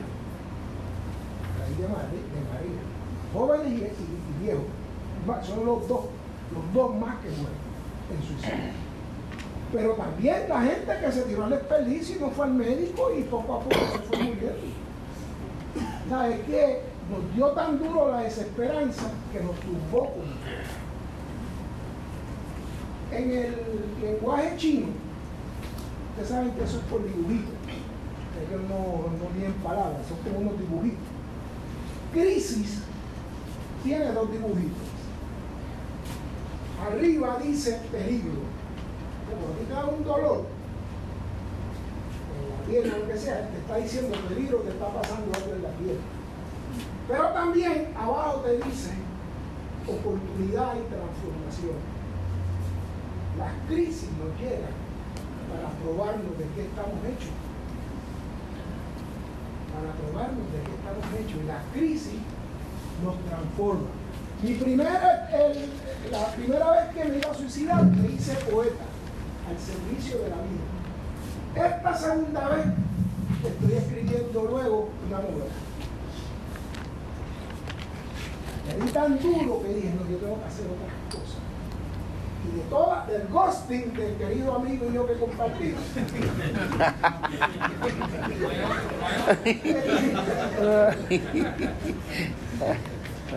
del ghosting y de todo lo que yo viví, estoy haciendo una novela sobre el amor, el desamor Ay, hay una cosa que se llama benching. ¿Usted sabe lo que es benching? Busca otro, Eric. Busca otro. yo no lo miré a él, yo no lo miré a él. El benching es alguien que, usted sabe, estar, estar en, el, en, en el. ¿Cómo es? Cuando tú estás. Stand-by. En stand-by. O sea que tú estás en el banco. En el banco. Eh, te llaman y te hacen cucamponas por teléfono, te tiran un texto y cuando tú vas, ah, no, no, no, ay, me duele la cabeza, se me murió alguien. Y te tienen así, tú dando vuelta ahí y nunca salen contigo. Eso se llama bench. Porque tú eres plan B o plan C. Tú nunca eres plan A. Entonces, te tienen ahí y a ti se te cae el pelo, pero Y eso se está dando mucho en el mundo. A mí me pasó algo bien interesante que yo ahora yo me voy por la noche a escribir en la biblioteca de Derecho Y como eso es parte de la novela, me pongo a hablar con, con la gente. Entonces había un muchacho, muchacho eh, hombre eh, de leyes, estudiante de leyes, yo estoy hablando de eso. Entonces el más charlatán le digo, oye, es verdad, yo tengo cinco muchachas que yo le hago eso. Son planes B. Ahora, yo sé que yo soy plan B para ellas también. Ah, porque eso está, eso está, eso es un código que hay. De acuerdo a las ganas que yo tengo esta noche, yo te llamo. Hay, muchas veces, puede ser que tú al final puedas salir con esa persona, después de mucho tiempo de ver. Pero puede ser que nunca, nunca salga con esa persona. Ese es el juego. Y, y, él me dice, yo tengo tres que yo me puedo enamorar, a esas nunca las llamo. Porque el juego es no enamorarse. El juego no es dar el corazón. El juego es las ganas que tengo esta noche porque ya no tenemos ni deseo del otro, es ganas. Nosotros nos hemos convertido en un Kleenex para un estornudo. Ah, yo tengo ganas esta noche, pues te uso. Hombres y mujeres, esto ya no es de un solo lado, hombres y mujeres, porque esta sociedad vive tan frágil que teme sentir y de, temer tanto el dolor, porque en el fondo es temer al dolor, les pasa el peor de todos los dolores, que es dejar de sentir, porque hay de los seres humanos que no pueden sentir. Son unas personas muy aburridas por dentro. Y entonces estamos viviendo en este revolú interno que nos está llevando realmente a unos estados de infelicidad brutal.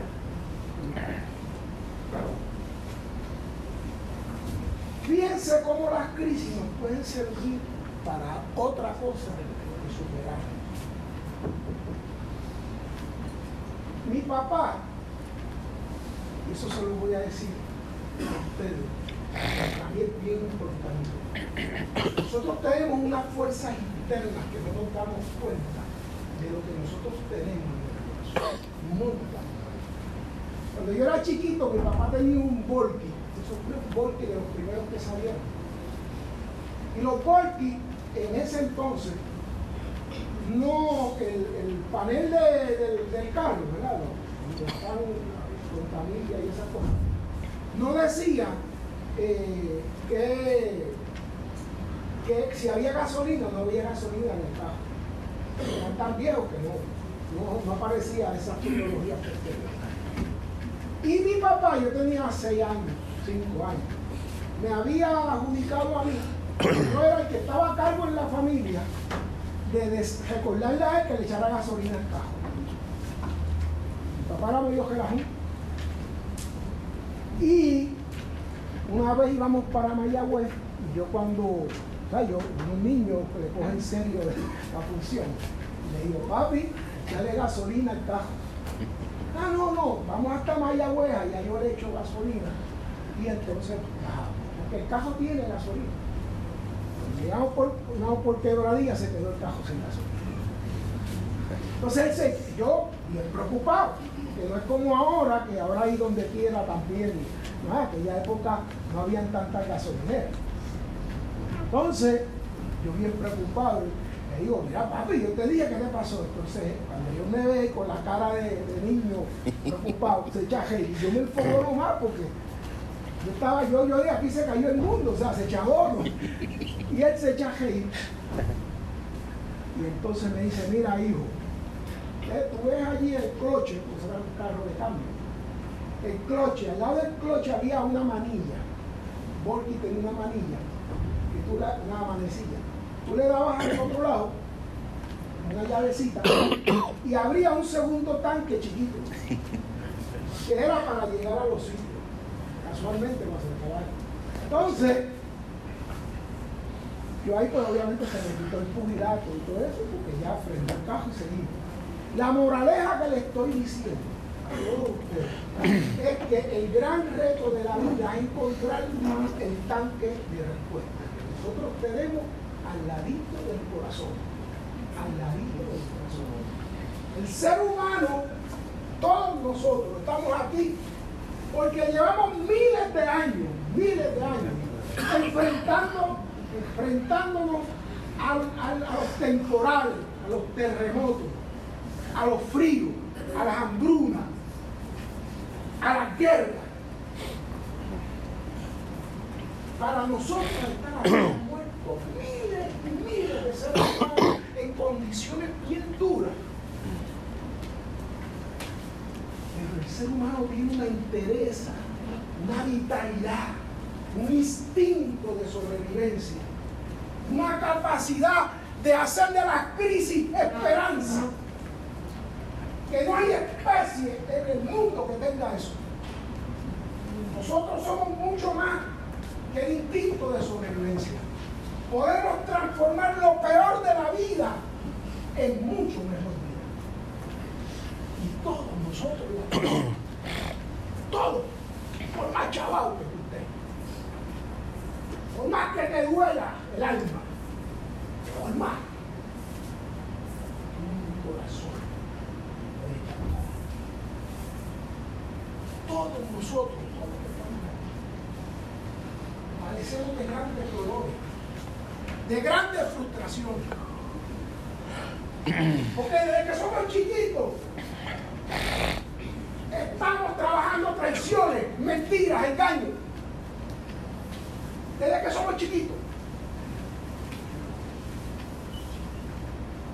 Aquí se abusa mucho de la mujer. Las mujeres cuando niñas, muchas más de lo que nos creemos, son violadas.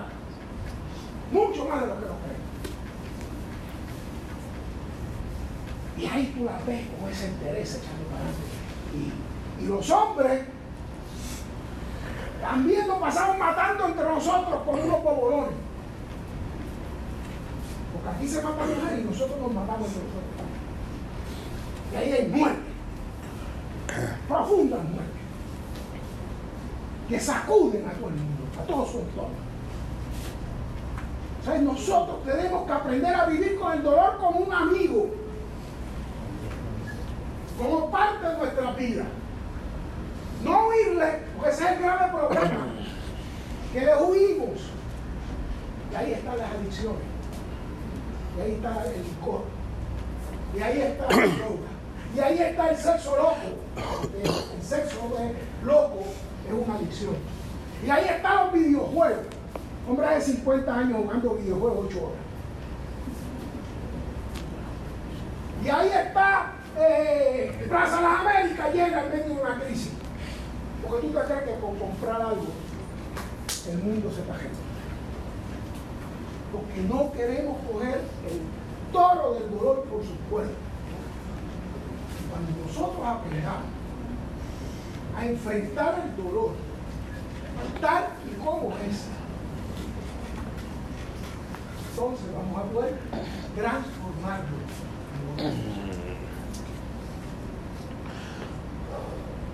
Rían, Ese es un gran aliciente. Vayan a ver una película de risa. Aprendan de nuevo a abrazar. Aprendan de nuevo a abrazar. Sin miedo. No es un abrazo, todo es un amor a primera vista.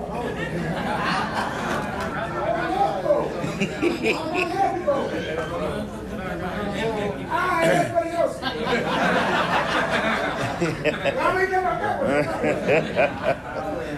Hagan eso. Abrácense. Qué hermoso es compartir un abrazo. Lo más hermoso de la vida. Lo más hermoso, abracen. Abracen al hijo que hace tiempo que lo abrazan. Abracen a la madre, las que lo tienen.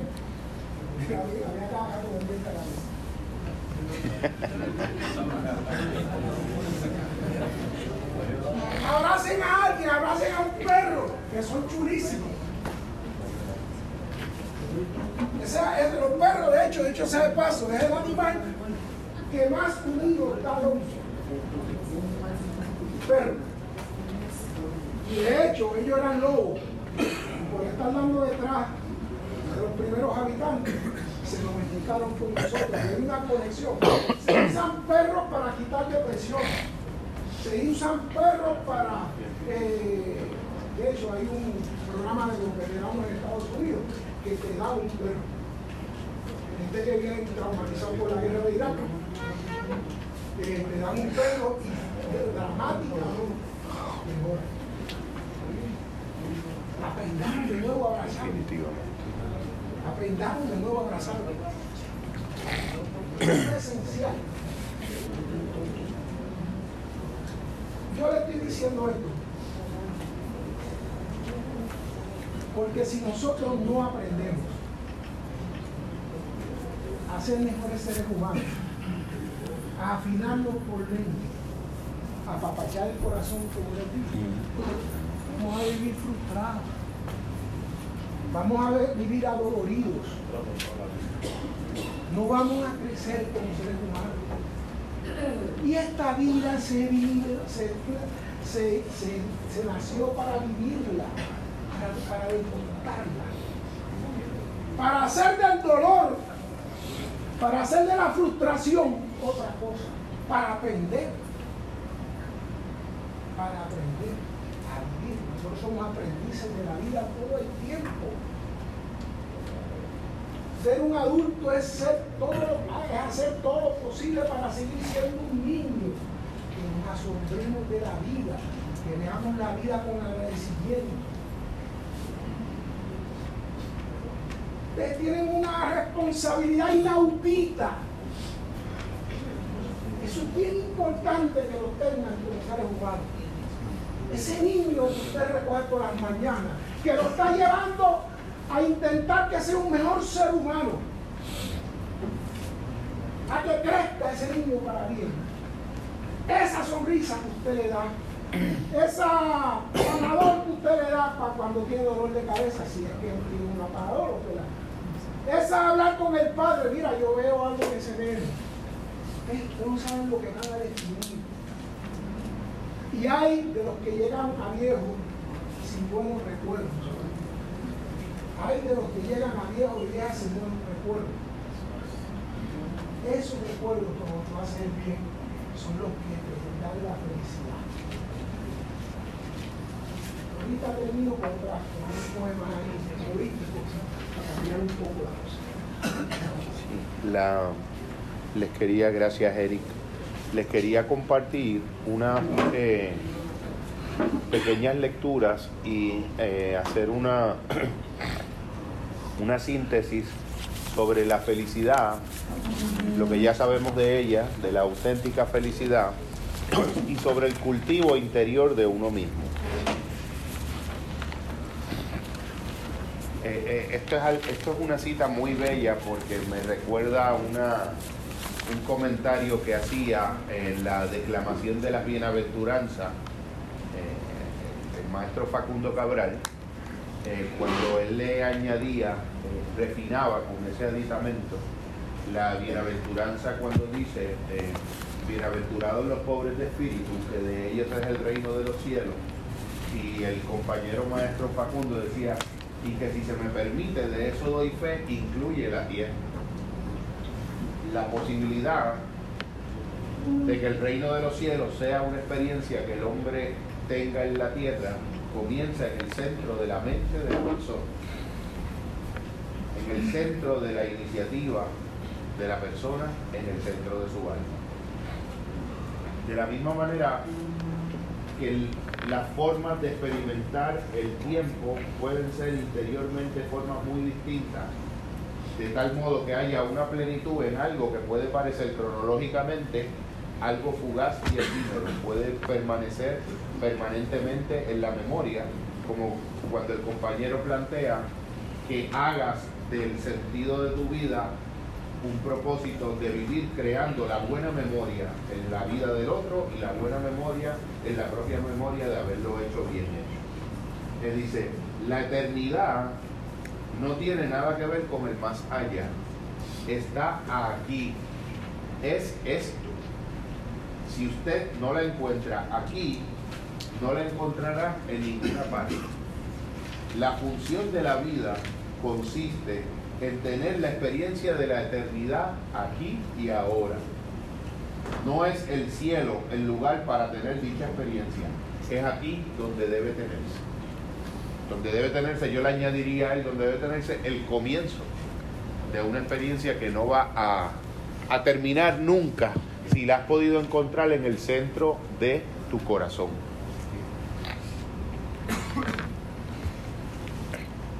Esta, eh, estas dos pequeñas reflexiones, una de ellas se llama el billete de 20 dólares. ¿Quién era que había un refrán que decía que yo no soy un billete de 100 para caerle bien a todo el mundo? Este es de 20, pero que como quieras, 20 ahora son 100, eran los 100 de antes. En el auditorio había 200 estudiantes para una conferencia. El profesor comenzó su conferencia sosteniendo en su mano un billete de 20 dólares. Preguntó a los estudiantes a quién le gustaría tener este billete de 20 dólares. Inmediatamente se levantaron muchas manos. El profesor entonces dijo, le voy a dar estos 20 dólares a quién, pero primero déjenme hacer algo. Procedió a estrujar el billete de 20, luego preguntó, ¿alguien lo quiere todavía? Las manos se levantaron nuevamente, ahora en mayor número que antes. Bien replicó, ¿qué pasa si yo hago esto? Lo tiró al suelo, comenzó a pisotearlo con sus zapatos, lo levantó del piso, ahora estaba completamente aplastado y sucio. Todavía, ¿alguien lo quiere? Otra vez levantaron las manos casi todos los estudiantes. Mis amigos esta mañana han aprendido una valiosa lección. No importa lo que le hice al billete, ustedes todavía lo deseaban porque no había perdido su valor. Todavía sigue valiendo 20 dólares. Muchas veces en nuestras vidas somos pisoteados, estrujados, enlodados por decisiones que hicimos o por las circunstancias que se cruzaron en nuestro camino. Nos sentimos como si hubiéramos sido inservibles. Pero no importa lo que haya ocurrido o lo que ocurrirá, ustedes nunca perderán su valor sagrado ante los ojos de Dios pisoteados, arrugados o impecablemente planchados, ustedes son apreciados por Él. El valor de nuestras vidas no se establece por lo que hacemos ni por quienes conocemos, sino por lo que son. Y una pequeña reflexión en relación a la ira, ese sentimiento de encono, ese sentimiento de resentimiento, de volver una y otra vez a sentir el mismo sentimiento cada vez que recuerdo algo, que es una de las grandes fuentes de angustia del interior humano y que es una fuente de angustia que puede ser eh, deshecha por, el, por la propia mente al interior de ella misma con una sola decisión, que se llama el perdón. Mariana estaba feliz por haber ganado un juego de té. Al día siguiente Julia, su amiguita, vino a invitarla a jugar. Mariana no podía, pues saldría con su madre. Julia entonces pidió a Mariana que le prestara su juego de té. Ella no quería prestar su regalo, pero ante la insistencia de la amiga decidió prestárselo. Al volver del paseo, Mariana se quedó pasmada al ver su juego de té tirado al suelo. Faltaban algunas tazas y la bandeja estaba rota. Llorando y muy molesta, Mariana se desahogó con su mamá. ¿Ves, mamá, lo que hizo Julia conmigo? Le presté mi juguete y ella lo dejó tirado en el suelo. Mariana quería ir a la casa de Julia a pedir explicaciones su madre le dijo, hijita, ¿te acuerdas de aquel día cuando saliste con tu vestido nuevo todo blanco? Un coche que pasaba te salpicó de lodo tu ropa. Al llegar a casa querías lavar inmediatamente el vestido, pero tu abuela no te dejó. ¿Recuerdas lo que te dijo tu abuela? Ella dijo, deja que el barro se seque porque después sería más fácil quitar la mano. Así es, hijita con la ira es lo mismo. Deja la ira secarse primero, después es mucho más fácil resolverlo todo. Mariana no entendió, pero decidió seguir el consejo de su madre y se fue a ver televisión. Un rato después sonó el timbre de la puerta. Era Julia con una caja en las manos. Le dijo, Mariana, ¿recuerdas al niño malcriado de la otra calle, el que a menudo nos molesta? Él vino para jugar conmigo, pero no lo dejé porque creí que no cuidaría tu juego de té. Pero él se enojó, destruyó el regalo que me habías prestado. Le conté a mi madre lo que pasó. Ella me llevó a comprar otro igualito. No, mi ira ya se secó. Espero que no estés enojada conmigo. Dando un fuerte abrazo a su amiga y habiéndole vuelto a decir que su ira no se había secado. Nunca volvió a reaccionar mientras ira. La ira nos ciega e impide que veamos las cosas como realmente son. Esa capacidad que tiene el corazón humano de realizar una operación que yo le llamo detente, piensa, actúa. Detente, piensa, actúa. Eh, hay un refrán pueblerino que habla de que las personas, de que hay personas que disparan de la baqueta, de algún modo ni siquiera la sacan para disparar. Esa, esa reactividad que me parece que es en la que nosotros constantemente renunciamos a la dignidad de nuestra humanidad, esa, ese intervalo donde el otro nos está diciendo algo y antes de que haya acabado la oración ya nosotros tenemos la respuesta. Nosotros el 90% de nuestra mente lo que estamos haciendo cuando hablamos con alguien es que estamos construyendo interiormente la respuesta que le vamos a dar a la persona, sobre todo en las parejas, sucede eso mucho. Tú genuinamente nunca estás escuchando, tu mente está hablando con ella misma para ver el disparo por dónde se lo vas a dar al otro, por dónde le, vas a, contestar a lo que está diciendo, a refutar. Ni siquiera te has dado la oportunidad de entender lo que el otro ha dicho. Es otra herramienta poderosísima que transforma un silencio genuino de escucha al otro.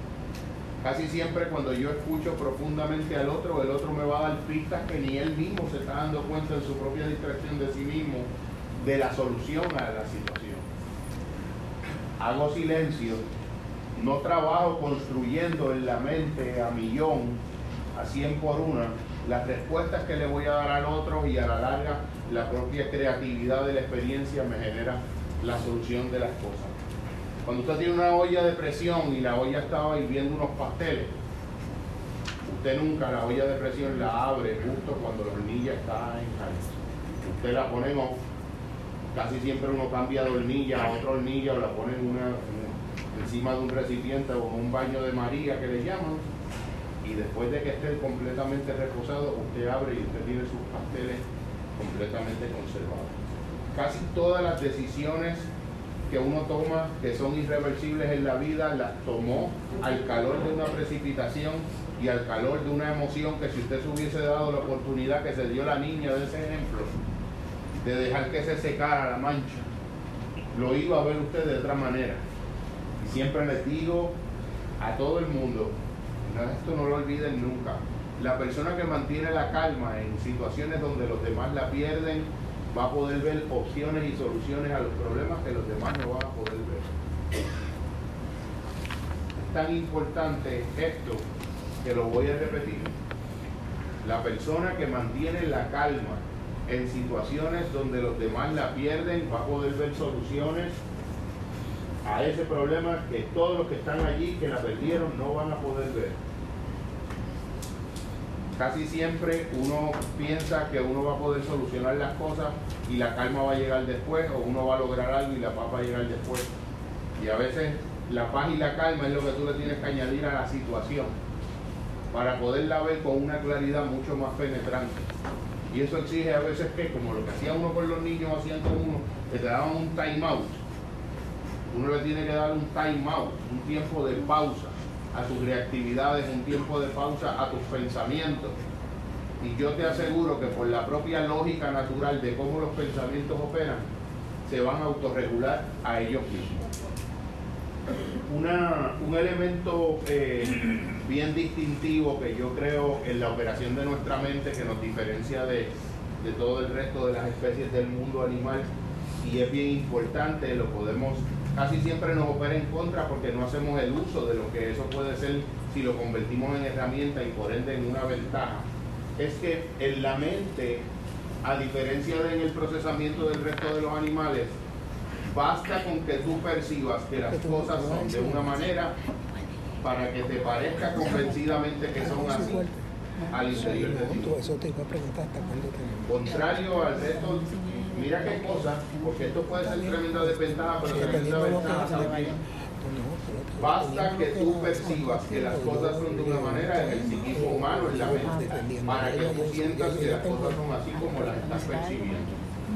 Pero por otro lado, también la mente tiene una peculiaridad que complementa esa, que tú puedes elegir esa manera en la que tú vas a ver uno vive casi determinado por el hábito, uno vive casi determinado por la repetición a compulsivamente seguir viendo las cosas como las vio y eso crea una ilusión de que eso es algo fijo. Pero si tú, tienes dentro la autonomía desde la cual tú puedes hacer esa diferencia. Yo veo estos, estos espejuelos y si los veo así veo una cosa, si los veo así veo otra, si los veo de esta manera es otra yo puedo en mi propia mente, una misma situación, tirarla, inclinarme y mirarla desde abajo, sobre, ponerme y mirarla desde arriba, mirarla penetrantemente, mirarla con los ojos cerrados. Y puedo enriquecer mi visión de eso con anterioridad a decidir o a tomar una decisión de qué yo voy a hacer respecto a eso. Todas estas capacidades de las que yo estoy hablando que no son palabras son herramientas tan poderosas como ir a Home Depot a buscar un chipping hammer. Son tan poderosas como un destornillador, como un martillo. Por la, la importancia de que las uses para lo que son. Vivimos con una caja de herramientas dentro, es como si tuviéramos un acceso ilimitado a todo el conjunto de herramientas, como si tuviéramos un Home Depot por dentro. para un montón de áreas de nuestro universo de vida y no usamos el caudal de esos recursos que son casi infinitos. Desde la perspectiva mía, cuando en el, primer capítulo del Génesis, me corrige si no, que es cuando dice que Dios creó al hombre a su imagen y semejanza, esa imagen y semejanza de ese soplo de vida es ese conjunto de herramientas que el alma tiene al interior de ella misma para poder producir sus propias soluciones porque ahí está la huella de lo divino del ser humano. Para poder producir las soluciones a cada uno de los sentimientos que, que esté sintiendo. Para poder producir soluciones en cada una de las memorias que te sigan atormentando.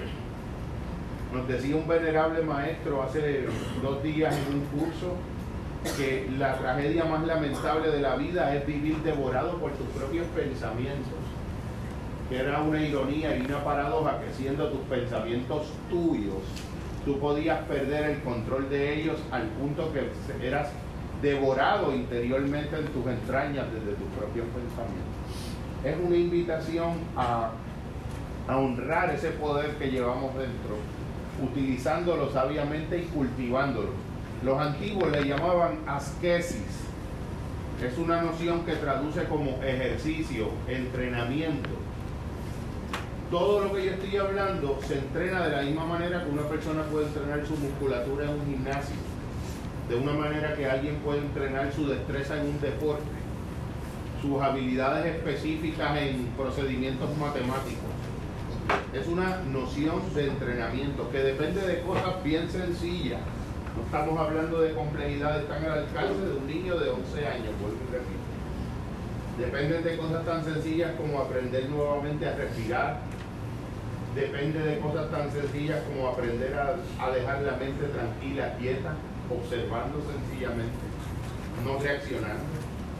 Depende de algún modo de permitirse ver que algo que uno ha visto siempre de una manera no está condenado a ser visto de esa misma manera y que un cambio de percepción puede lograr de por sí generar resultados distintos en situaciones.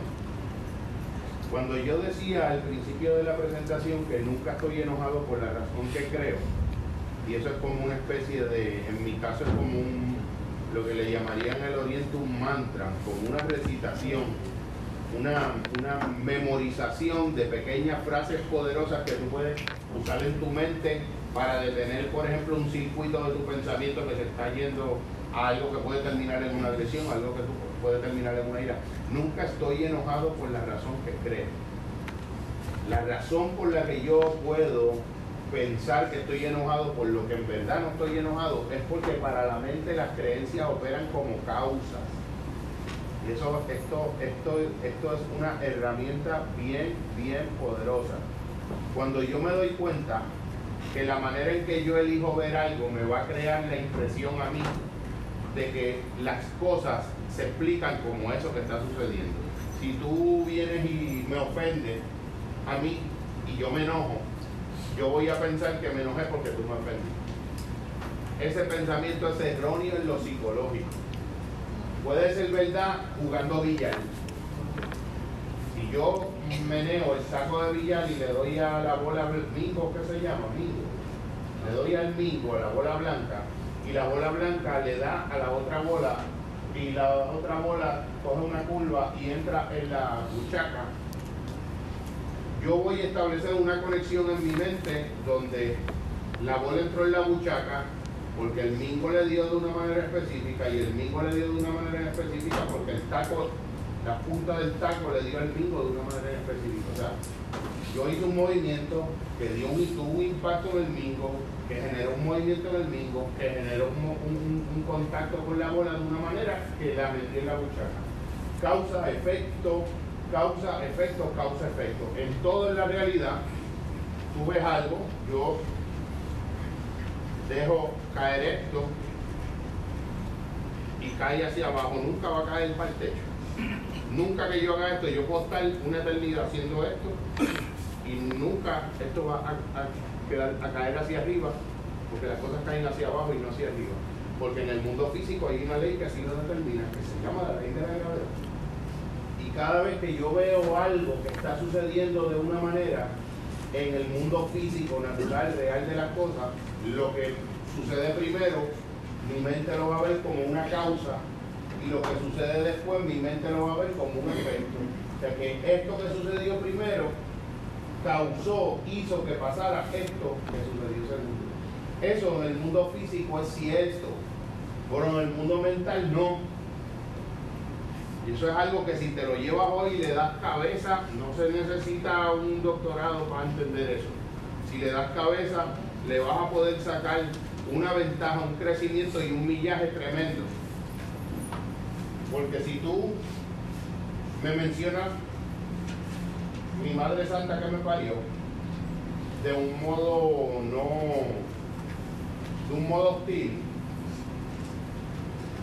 y yo me enojo, es muy probable que yo esté cometiendo un error si yo interpreto que mi enojo se debe a ofensa. ¿Sabes por qué?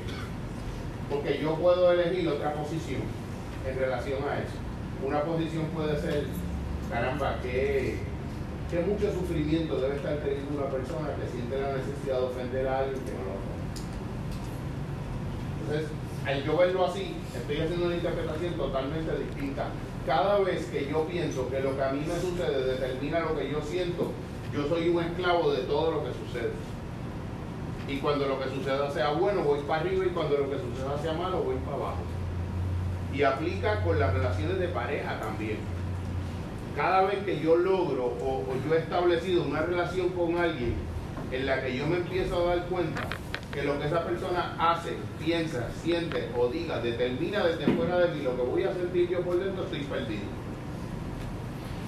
Porque va a llegar un momento en que hasta cuando envíe un WhatsApp y vea que salieron las dos rayitas y se pusieron azules y aparece que está en línea y después aparece que está escribiendo pero a mí no me llega nada, o sea que no es a mí a quien le está escribiendo. O veo que está en línea y me dice que se acostó temprano pero vi que la última entrada fue a las 3 de la mañana. Si yo interpreto eso como lo que va a explicar la emoción que yo voy a tener a raíz de que me ha pasado eso, estoy cometiendo un error grave que me deja esclavizado en las manos del otro a que lo que el otro haga determine lo que es. Mira a ver si esa cosa es seria. Porque eso va desde el que te dio el bocinazo en la calle, desde lo que te dijo tu compañero de trabajo, desde la manera en que te habló una persona de cómo te quedaban las uñas, el pelo, o el no pelo también. Sí. Gracias, gracias, gracias. Vivimos de un modo donde hemos cedido a las circunstancias, a otras personas, a las situaciones externas de nuestro mundo y de lo que nos rodea, un poder que no tiene. Y cuando nosotros le damos al otro un poder que no tiene, nos convertimos en esclavos de todas esas cosas a las que le hemos dado ese poder que no tiene. Cuando yo empiezo a ver que mis emociones dependen mucho más de, la, de cómo yo estoy trabajando mi cabeza, de cómo yo le estoy dando cabeza a las cosas y en lugar de las cosas que están pasando de X manera o de otra, la, la libertad que yo adquiero y la profundidad que yo adquiero en mí mismo es algo más gozoso, más placentero y más permanente que cualquiera de las satisfacciones que hasta, hasta ese momento yo tenía que derivar siempre de algo externo. Tengo la depre, ni siquiera ya la gente tiene la interés de deprimirse completamente. Ahora tienen depre, tengo una mini depre. Crean unas subclasificaciones. Estoy depres, voy para plaza había un anuncio en mi época que decía y comprar, comprar, comprar. Era una señora como así como estaba como en una histeria y iba hacia plaza y iba exclamando y comprar, comprar y comprar. Porque todos esos procesos, acuérdate que vivimos en una sociedad que necesita que tú seas un desgraciado, un infeliz, un envidioso, un celoso, un inseguro y un miedoso. Ese es el combo agrandado. Necesita que tú tengas todas esas antivirtudes. ¿Por qué? Porque tiene el producto que te quiere vender para remediar eso. Has vivido, has crecido, hemos vivido, hemos crecido en un mundo que necesita que salga lo peor de nosotros mismos para tenernos controlados. Lo peor de nosotros mismos puede ser desde pensar que lo que nos duele lo va a curar una pastilla, a pensar que lo va a curar el gobierno y no nuestra propia autogestión. Como decía el compañero José. La diferencia que se puede hacer en la vida es la diferencia que podemos hacer nosotros en ella. Y siempre nos movemos en ese paradigma de estar esperando de la vida las cosas que nosotros podemos hacer que lleguen a estar en la vida si nosotros hacemos la diferencia para que eso esté en la vida.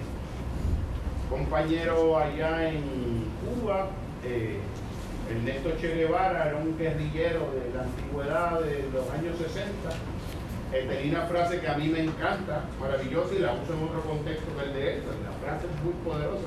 Seamos realistas, hagamos lo imposible. Para un visionario, para alguien que está conectado con esa capacidad que tiene la mente de hacer toda la diferencia en su mundo, ser realista precisamente es aspirar a lo que no está dado en la realidad, pero mi mente puede hacer que llegue a estar en la realidad, que es precisamente lo imposible. Lo imposible puede ser lo más maravilloso y milagroso de lo imposible nos lo enseñó el mismo Jesús. No devolver un golpe con un golpe. Eso no es natural. Lo más natural es que si yo tengo la fuerza para repeler una agresión, yo devuelva golpe por golpe. Lo natural, lo, lo biológico, hasta lo humano, sería que yo devuelva el ojo por el ojo. Cuando yo me doy cuenta que al interior de mi propia mente yo puedo permitir que opere una dimensión sobrenatural que me va a hacer irme por encima de las cosas, no tener que darle una respuesta como el piloto automático a lo que a mí me está pasando, yo estoy creando una dimensión humana verdadera. Yo estoy abriendo como una dimensión, de hecho, después tú te vas a dar cuenta que no lo estás creando solo. Hay una colaboración interna muy profunda, pero que solamente puede suceder si tú la permites y abres las posibilidades. Empiezas a operar de otra manera. Donde las circunstancias te quieren mover en esta dirección, tu alma puede elegir la dirección en la que se quiere mover. En el mundo del coaching dicen, cuando estamos haciendo la navegación de un velero, no siempre vamos a poder escoger, o casi nunca, la dirección de la corriente del agua, la dirección de la corriente del viento, pero sí vamos a poder escoger cómo vamos a organizar la ización de las velas con Z, el izar de las velas, los ángulos de las velas para poder llegar a donde vamos. No hay un solo momento. Los grandes seres en la historia y en la vida y los grandes seres son el ser potencial que también nosotros somos porque tenemos esa semilla no se han permitido ser pasivamente determinados por las circunstancias de lo que le han ocurrido.